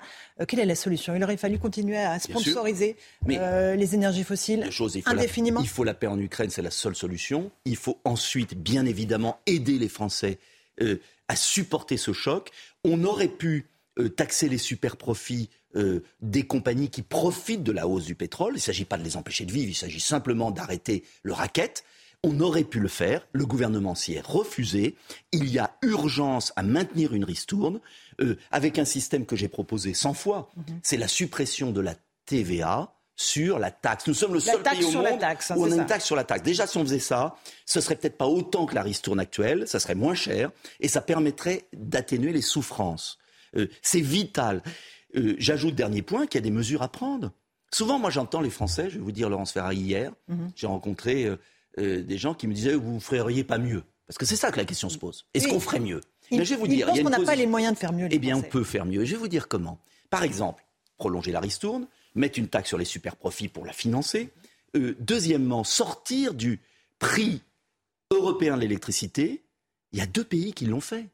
Ils sont l'Espagne et le Portugal. Ils ne sont pas en dehors de l'Union européenne. Ils l'ont fait d'autorité. Eh bien, ils offrent une électricité beaucoup moins chère à leurs entreprises et à leurs ménages. Et ça évite de dépenser de l'argent public avec le bouclier. Donc, euh, il faut d'urgence sortir du prix de l'électricité. Il y a des mesures à prendre rapidement qui permettraient d'alléger la souffrance des Français. Mais le, le gouvernement ne le veut pas. Et vous savez pourquoi? Parce qu'il ne veut pas mécontenter l'Allemagne. Mais l'Allemagne va mettre 200 milliards sur la table Mhm. pour aider ses entreprises quand la France va mettre 10. Donc demain, qu'est-ce qui peut se passer? C'est des centaines de milliers d'emplois en moins. Donc moi, je voudrais qu'on anticipe. Voilà. Et, et au passage, l'Allemagne va mettre 100 milliards d'euros sur la table pour se réarmer. Tout à fait. Mais ça, à alors, peine on ne 50. peut pas lui en vouloir de se défendre. Non, mais on en peut revanche, constater que c'est la on moitié peut lui en vouloir de mettre 200 milliards pour aider ses entreprises, alors que le gouvernement français est en train de laisser tomber nos entreprises. Ça, c'est grave parce que c'est une distorsion de concurrence.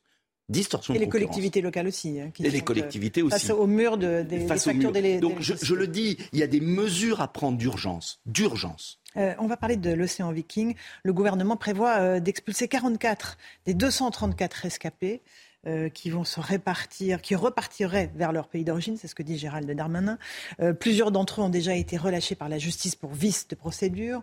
Euh, ils ont déjà pris la direction d'un certain nombre de villes françaises. Est-ce que vous pensez que l'accueil de ce bateau va marquer un tournant dans la politique migratoire française? Je pense que l'accueil de ce bateau participe du suicide de l'Europe. C'est la chute de Rome. Et, je vous parlais dans la tête. C'est dans la tête. Parce qu'on culpabilise les Européens. En fait, c'est ça. C'est que le gouvernement a accueilli ce bateau parce qu'on a le discours des ONG, vous allez mou- laisser mourir des enfants, etc. Mais est-ce qu'on peut C'est ce qu'a dit Gérald Darmanin hier à une députée national. Je vais vous dire pourquoi. Parce qu'au contraire, c'est cette faiblesse qui va conduire encore plus d'Africains à vouloir payer les passeurs, mourir en Méditerranée. Et donc, euh, ces bateaux, qu'est-ce qu'ils font?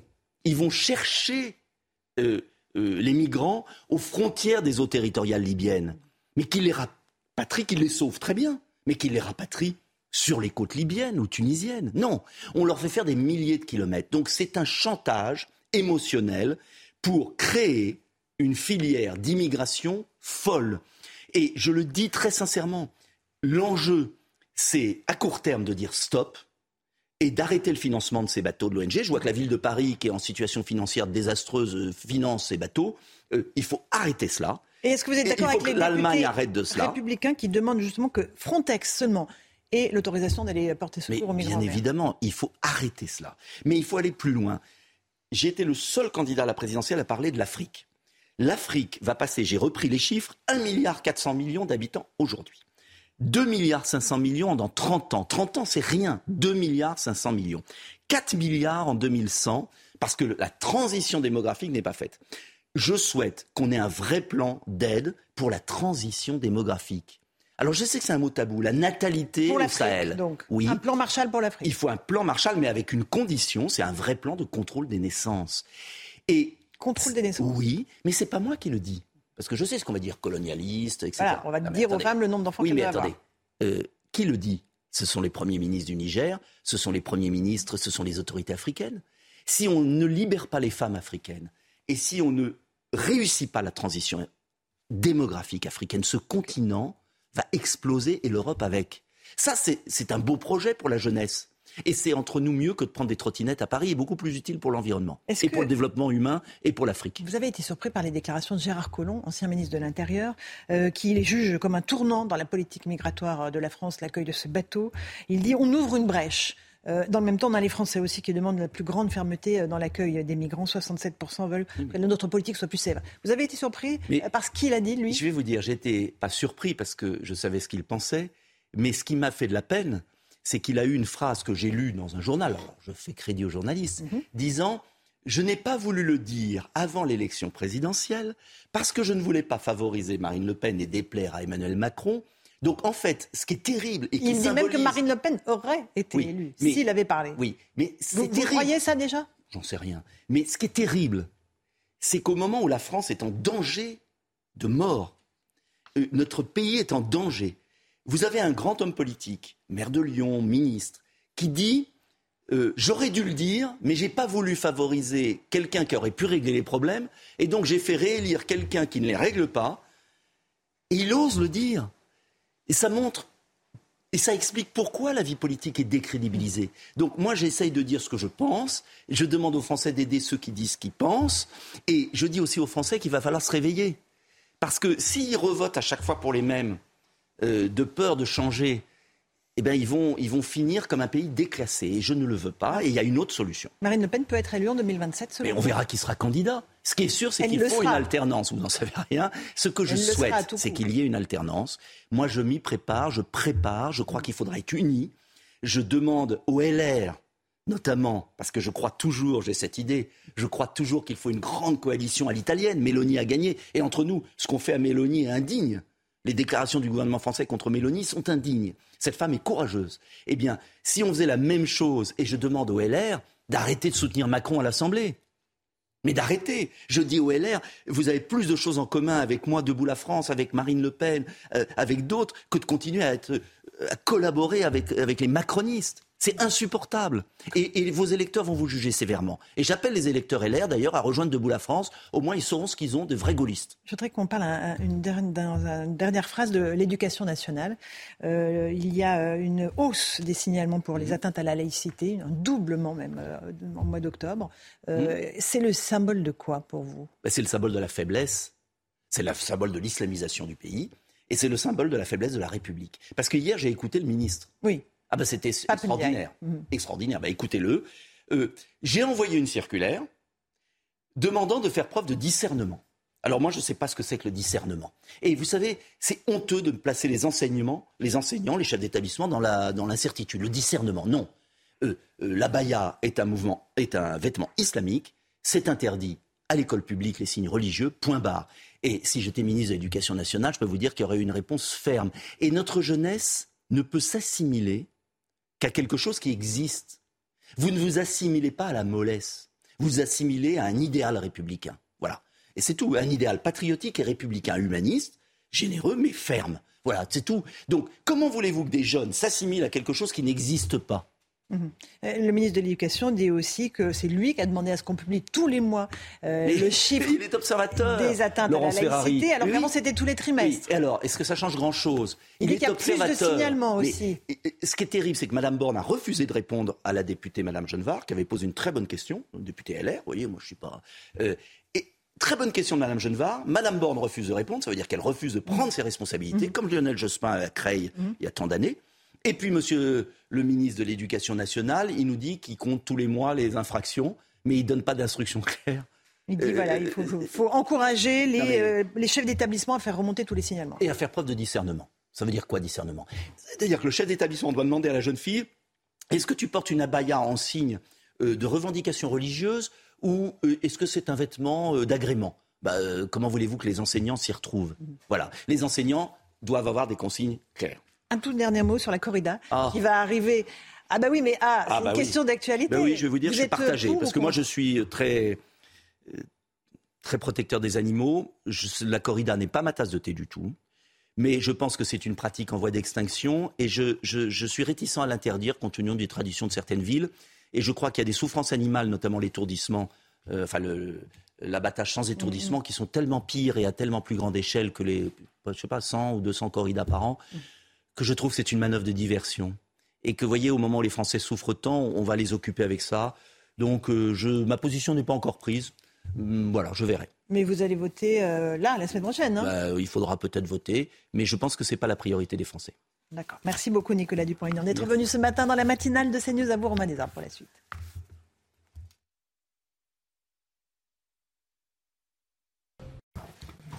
C'est euh, toute dernière déclaration de Volodymyr euh, Zelensky, le président ukrainien, au sujet de la frappe en, Pologne. La frappe en Pologne est un message de la Russie au G20, dit euh, le président ukrainien Zelensky. La frappe de la Pologne est un message de la Russie au, au G20 et il s'adresse aux pays membres du G20 réunis actuellement à, Bali.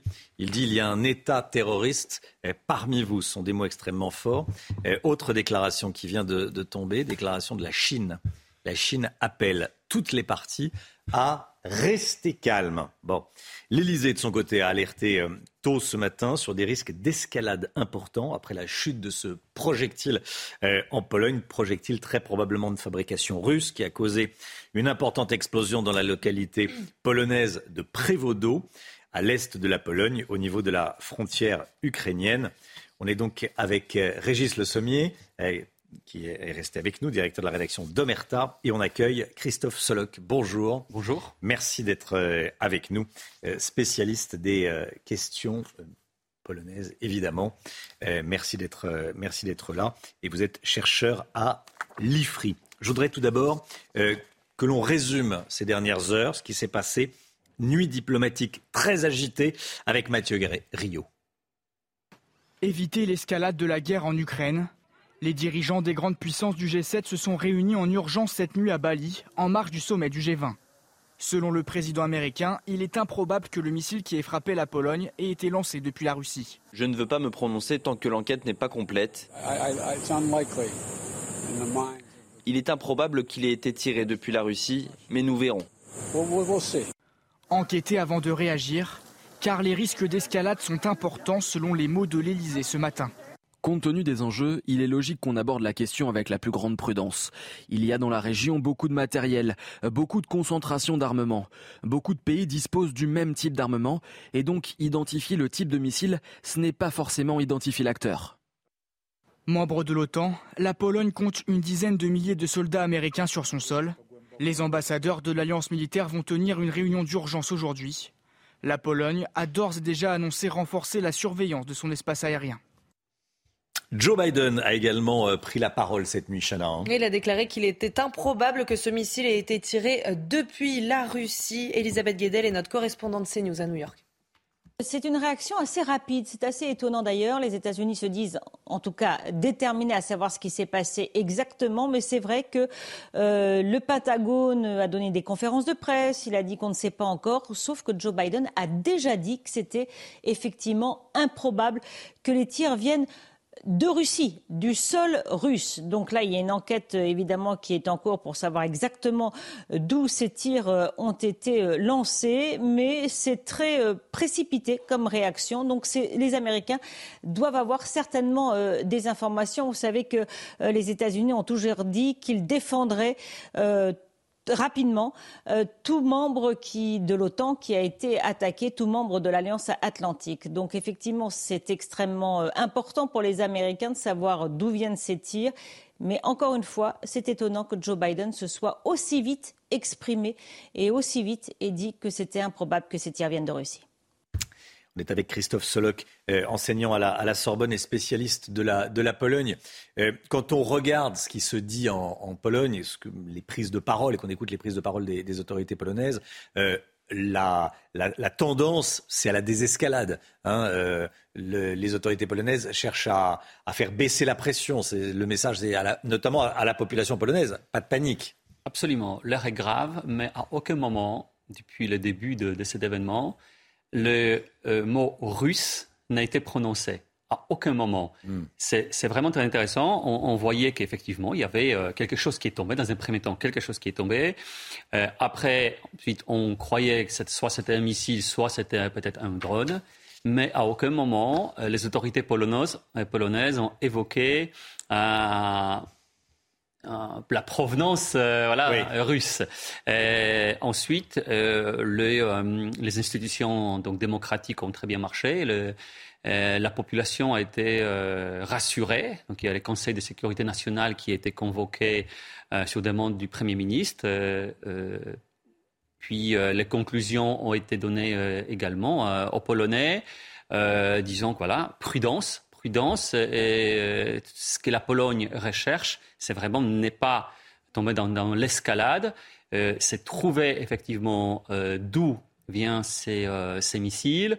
Effectivement, il y a plusieurs scénarios. C'est de mettre l'affaire au clair, hein, de savoir précisément ce qui s'est passé. Les Polonais ont fait savoir cette nuit qu'ils allaient tout de même demander le recours à l'article 4 du, traité de, de l'OTAN. un petit rappel sur ce qu'implique cet article 4 c'est la solidarité euh, des pays alliés de l'OTAN. Alors ça, c'est l'article par contre 5. L'article 4 euh, parle plutôt des consultations hmm. euh, qui sont qui peuvent être. C'est l'antichambre du 5. Exactement, exactement. Lorsque la sécurité ou l'intégrité territoriale hmm. de l'un des membres est menacée. Donc la Pologne a raison effectivement d'évoquer. D'ailleurs, elle a d'ailleurs l'article 4 depuis le début de, l'existence a été évoqué à sept reprises et la Pologne a euh, demandé euh, l'évocation de cet article 4 à deux reprises. Les premiers, euh, c'était tout début, tout début du conflit au mois de février. Et puis là, c'est la seconde fois. Et c'est une bonne solution, effectivement, pour discuter au sein des pays membres car euh, nous ne sommes jamais à l'abri euh, d'autres peut-être événements qui peuvent surgir, car euh, encore une fois, la ligne de front qu'on le voit hier, c'est avancer vers mmh. la frontière polono-ukrainienne. Régis Le Sommier, directeur de la rédaction du site Omerta, qui d'ailleurs ouvre aujourd'hui. Tout à fait. Parenthèse refermée. Hein, c'est votre site d'information. certaines sources disent qu'à 90%, il s'agit de de retomber d'un missile d'interception anti-aérien ukrainien.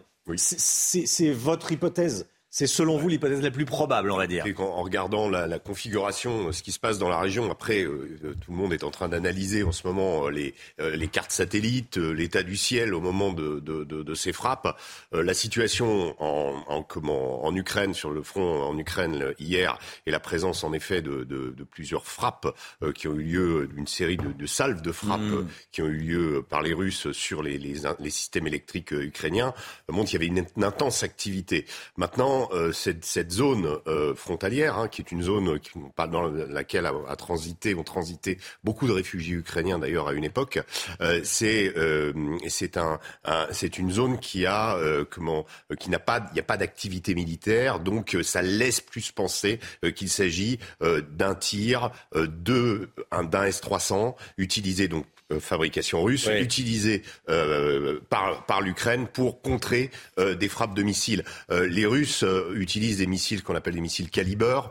quand on regarde les débris, ce que disent les, les, les spécialistes à l'heure actuelle, et je ne suis pas spécialiste, mais je lis beaucoup, euh, de, de j'ai lu beaucoup d'analyses sur ces, ces, débris, et il semblerait qu'en effet ce ne soit pas euh, ce type de missile utilisé, mais plus un missile euh, de défense antiaérienne. On va revenir avec. Je précise une chose juste à propos de la Pologne, c'est que mm. les Polonais, dont la prudence les honore, le Premier ministre polonais a dit qu'il s'agissait, c'est le premier à l'avoir dit, d'un acte isolé. C'est très important aussi, c'est-à-dire que euh, dans, dans l'idée de, on est plus de, à rechercher une désescalade, mais ça reste quand même la première fois que la frontière orientale de l'OTAN est franchie par euh, un missile. Euh, avec des morts. Question que je pose à tous les deux. Euh, Zelensky, Volodymyr Zelensky, euh, je le disais hein, il, y a, quelques instants, euh, qui dit qu'il y a un État terroriste au G20, en clair que les Russes sont des terroristes, qui ajoute à cela cette autre déclaration que je recherche, voilà que la frappe en Pologne, c'est un message de la Russie au, G20. Donc qui, accuse les Russes? À quoi jouent les, les Ukrainiens Christophe Solok alors, vous savez, euh, les messages les plus. Euh, ça, met de l'huile sur, le feu, ce que dit Volodymyr Zelensky. Le message le plus important de Zelensky, c'est envoyez-nous plus d'armes. Hmm. C'est ça les messages les plus importants. Et en fait, il cherche toutes les, on peut dire toutes les solutions euh, et toutes les, euh, tous les moments sont bons pour rappeler en fait aux occidentaux, aux pays occidentaux, que la Russie ne se bat pas avec les forces russes, la Russie se bat avec la population civile. Zelensky, Zelensky, défend son pays, il, est dans, il joue sa partition. Maintenant, on n'est pas obligé de croire Zelensky, on n'est pas obligé de, pousser à l'escalade euh, de, cette façon. D'ailleurs, Joe Biden, lui, lui-même, en prenant la parole, en effet, comme le dit votre correspondante à New York, très tôt, a, cherché immédiatement. Donc, si les Américains cherchent déjà, euh, disent, euh, voilà, c'est circonscrit, on pense que ça ne va pas aller plus loin. Merci à tous les deux, Christophe Solok et donc euh, enseignant à la, Sorbonne, spécialiste de la Pologne, et Régis Le Sommier, donc directeur de la rédaction du tout nouveau site euh, d'information Omerta. qui ouvre euh, aujourd'hui. Hein. Exactement. 16 novembre. Voilà, bonne chance à, Merci beaucoup. à Omerta. Et cette information CNews, l'imam Hassan Iqiyoussen a été placé en centre de rétention administratif à Votem en Belgique. Il va être expulsé vers le Maroc et comme en France, ce centre belge est un centre fermé. Je rappelle que la semaine dernière, la Cour d'appel de Mons en Belgique avait refusé l'extradition de l'imam réclamée euh, par la justice française. Et puis cette fois-ci, c'est la bonne. Ça y est, elle a décollé. On l'a annoncé plusieurs fois, ce décollage hein, de la fusée Artemis 1. Elle a décollé. Il était aux alentours de 8h moins le quart. On vous a montré les images en direct, évidemment, dans la matinale. Michel Chevalet, direction la, la Lune pour Pas Artemis. encore, hein. pas encore, pas encore, pas encore. Ah non, non, elle, est- elle est satellisée. Elle est en orbite autour de la Terre. Mmh. Et maintenant, Ah, on va ouais. allumer. Ah, Vous allez trop vite. moi.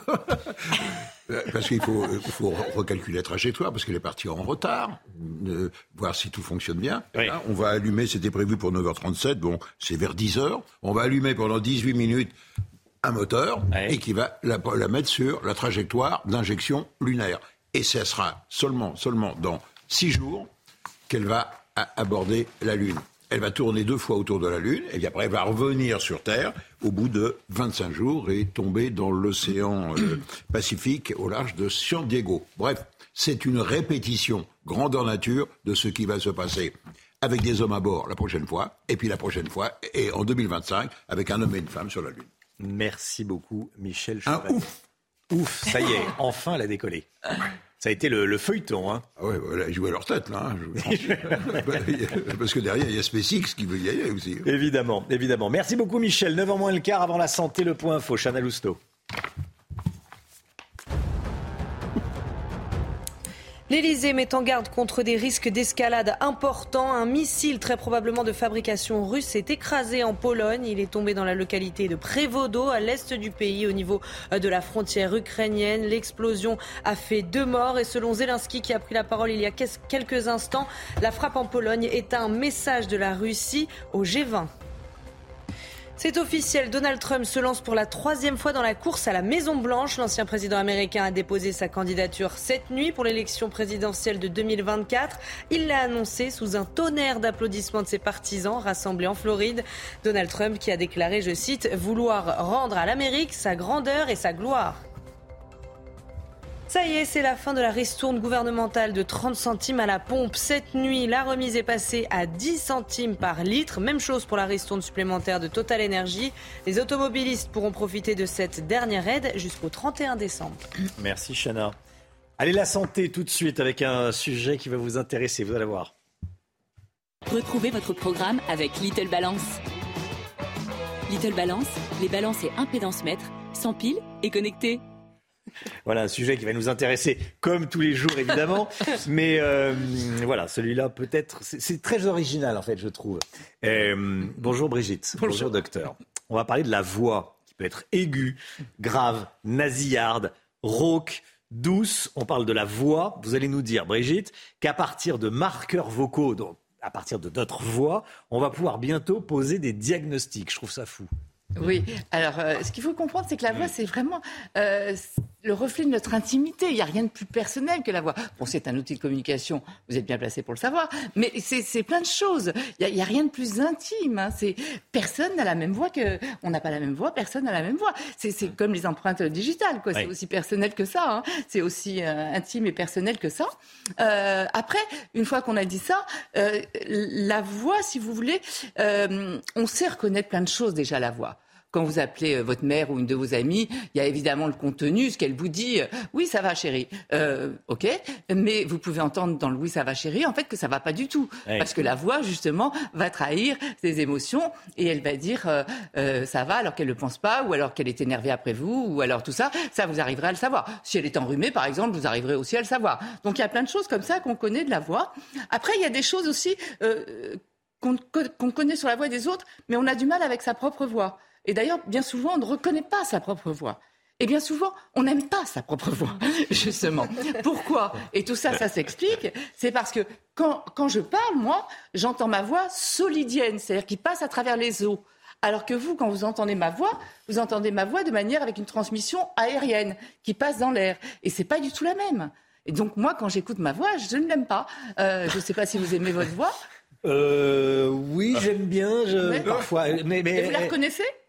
Euh, Je sais, je, euh, je m'écoute assez peu en fait. Je me, réécoute, je me réécoute assez peu. Non, en tout cas, elle évolue la voix parce que j'ai, je me suis réécouté. D'ailleurs, on était ensemble euh, oui, pour euh, de, les pour 2001, les attentats de 2001. Ah. J'étais à l'antenne sur la radio Europe 1. Je vous avais passé l'antenne. Et c'était vous qui m'aviez passé l'antenne à l'époque. Et ça, je l'ai réécouté récemment pour les 20 ans. Et, euh, et ma voix était beaucoup moins grave qu'aujourd'hui. Bref, elle enfin, c'est pas le sujet du tout de la chronique. Euh, donc, vous me posez la question, je vous ai répondu. on va revenir. Donc, on arrive à diagnostiquer, à sentir plein de choses avec la voix. Mais mhm. là, l'idée, c'est d'aller beaucoup plus loin. Il ne faut pas oublier que la voix, c'est très complexe. Hein. Ça met en jeu plusieurs mécanismes. Il y a la soufflerie, hein, les poumons. Puis après, il y a toutes les voies aériennes supérieures, le larynx, etc., les cordes vocales, évidemment. Et puis, il y a tout un tas de muscles, d'articulations, d'os qui entrent en jeu dans, dans le mécanisme de la voix. Et bien sûr, le boss, le cerveau. Hmm. Euh, donc, euh, il y a tout ça qui entre en jeu. Et là, l'idée, c'est d'arriver à partir de données très précises, et tout ça mixé par l'intelligence artificielle, d'arriver à trouver des marqueurs vocaux en fonction de la qualité de votre voix, de la qualité acoustique, euh, en fonction du phrasé de la voix, en fonction du contenu de la voix, la ponctuation, les ralentissements, l'amplitude des phrases, des voyelles, etc. On analyse tout ça. Là, je vous ai mis juste trois trucs, mais il y en a euh, des milliers hein, d'items. On analyse tout ça. Et à, partir de ça, à partir de ces marqueurs vocaux, l'idée est d'arriver à poser des diagnostics à suivre des malades et tout ça, en plus, qui ne coûte. Enfin, juste avec un, microphone, quoi. C'est-à-dire que c'est pas du tout invasif, ça fait pas mal, euh, ça prend pas de temps, vous pouvez le faire à domicile, c'est ultra rapide. Euh, Donc voilà, un petit peu, on peut dire que c'est un outil très prometteur de la médecine numérique de demain. Vous voyez Alors attention, un outil très prometteur, il ne faudrait pas non plus, il faut que ce soit vraiment totalement encadré. Il ne faudrait pas que votre employeur, juste à partir de votre voix, puisse savoir euh, quelle maladie vous avez, que votre assureur, juste à partir de votre voix, puisse savoir euh, quel problème vous avez. Donc tout ça, il va falloir que ce soit très encadré. Mais vous imaginez, on arrive déjà à avoir à peu près 85% de concordance pour la maladie de Parkinson. Parce qu'en plus, dans la maladie de Parkinson, les muscles sont touchés, le cerveau aussi. Vous voyez, il y a des ralentissements, il y a des choses comme ça. Donc là, on a déjà une vraie concordance. Les études euh, l'ont déjà prouvé, hein, l'efficacité de cet outil, de ces biomarqueurs euh, vocaux. Dans, la, dépression aussi, on a des, chiffres qui sont à 85% aussi de concordance. Donc on le voit, c'est pas un outil de demain. Ça existe déjà. Il va falloir encore le perfectionner, mais ça pourrait être peut-être que demain, euh, pour savoir si vous avez bu, on va simplement écouter votre voix et savoir à votre voix si vous avez un peu bu. Remarquez, on y arrive déjà tout seul parfois. euh, mais, Je sais pas si on a besoin de pour déterminer ça. Mais bon, plus sérieusement, oui, il y a... Et, l'idée, c'est aussi de suivre les évolutions des maladies à domicile, vous voyez. Donc, il y a mm. vraiment, c'est un mm. outil prometteur à prendre avec euh, des garde-fous, bien évidemment. Mais voilà, j'espère que ça vous a intéressé, puisque vous aviez dit que ce serait intéressant. C'était très intéressant. Merci, Brigitte. C'était votre programme avec Little Balance. Little Balance, balance et impédance mètre, sans pile et connecté. CNews, il est 9h10. Merci d'avoir démarré votre journée avec nous sur CNews. On se retrouve demain matin dès 5h55 avec toute l'équipe, bien sûr. Dans un instant, c'est l'heure des pros. Et puis juste après, à 10h30, il y aura Jean-Marc Morandini euh, depuis le centre de migrants de Gien. Voilà le programme. Belle journée à vous sur CNews. De suite, Pascal Pro dans l'heure des pros. Planning for your next trip? Elevate your travel style with Quince. Quince has all the jet setting essentials you'll want for your next getaway, like European linen, premium luggage options, buttery soft Italian leather bags, and so much more. And is all priced at 50 to 80% less than similar brands. Plus, Quince only works with factories that use safe and ethical manufacturing practices. Pack your bags with high-quality essentials you'll be wearing for vacations to come with Quince. Go to quince.com slash pack for free shipping and 365-day returns.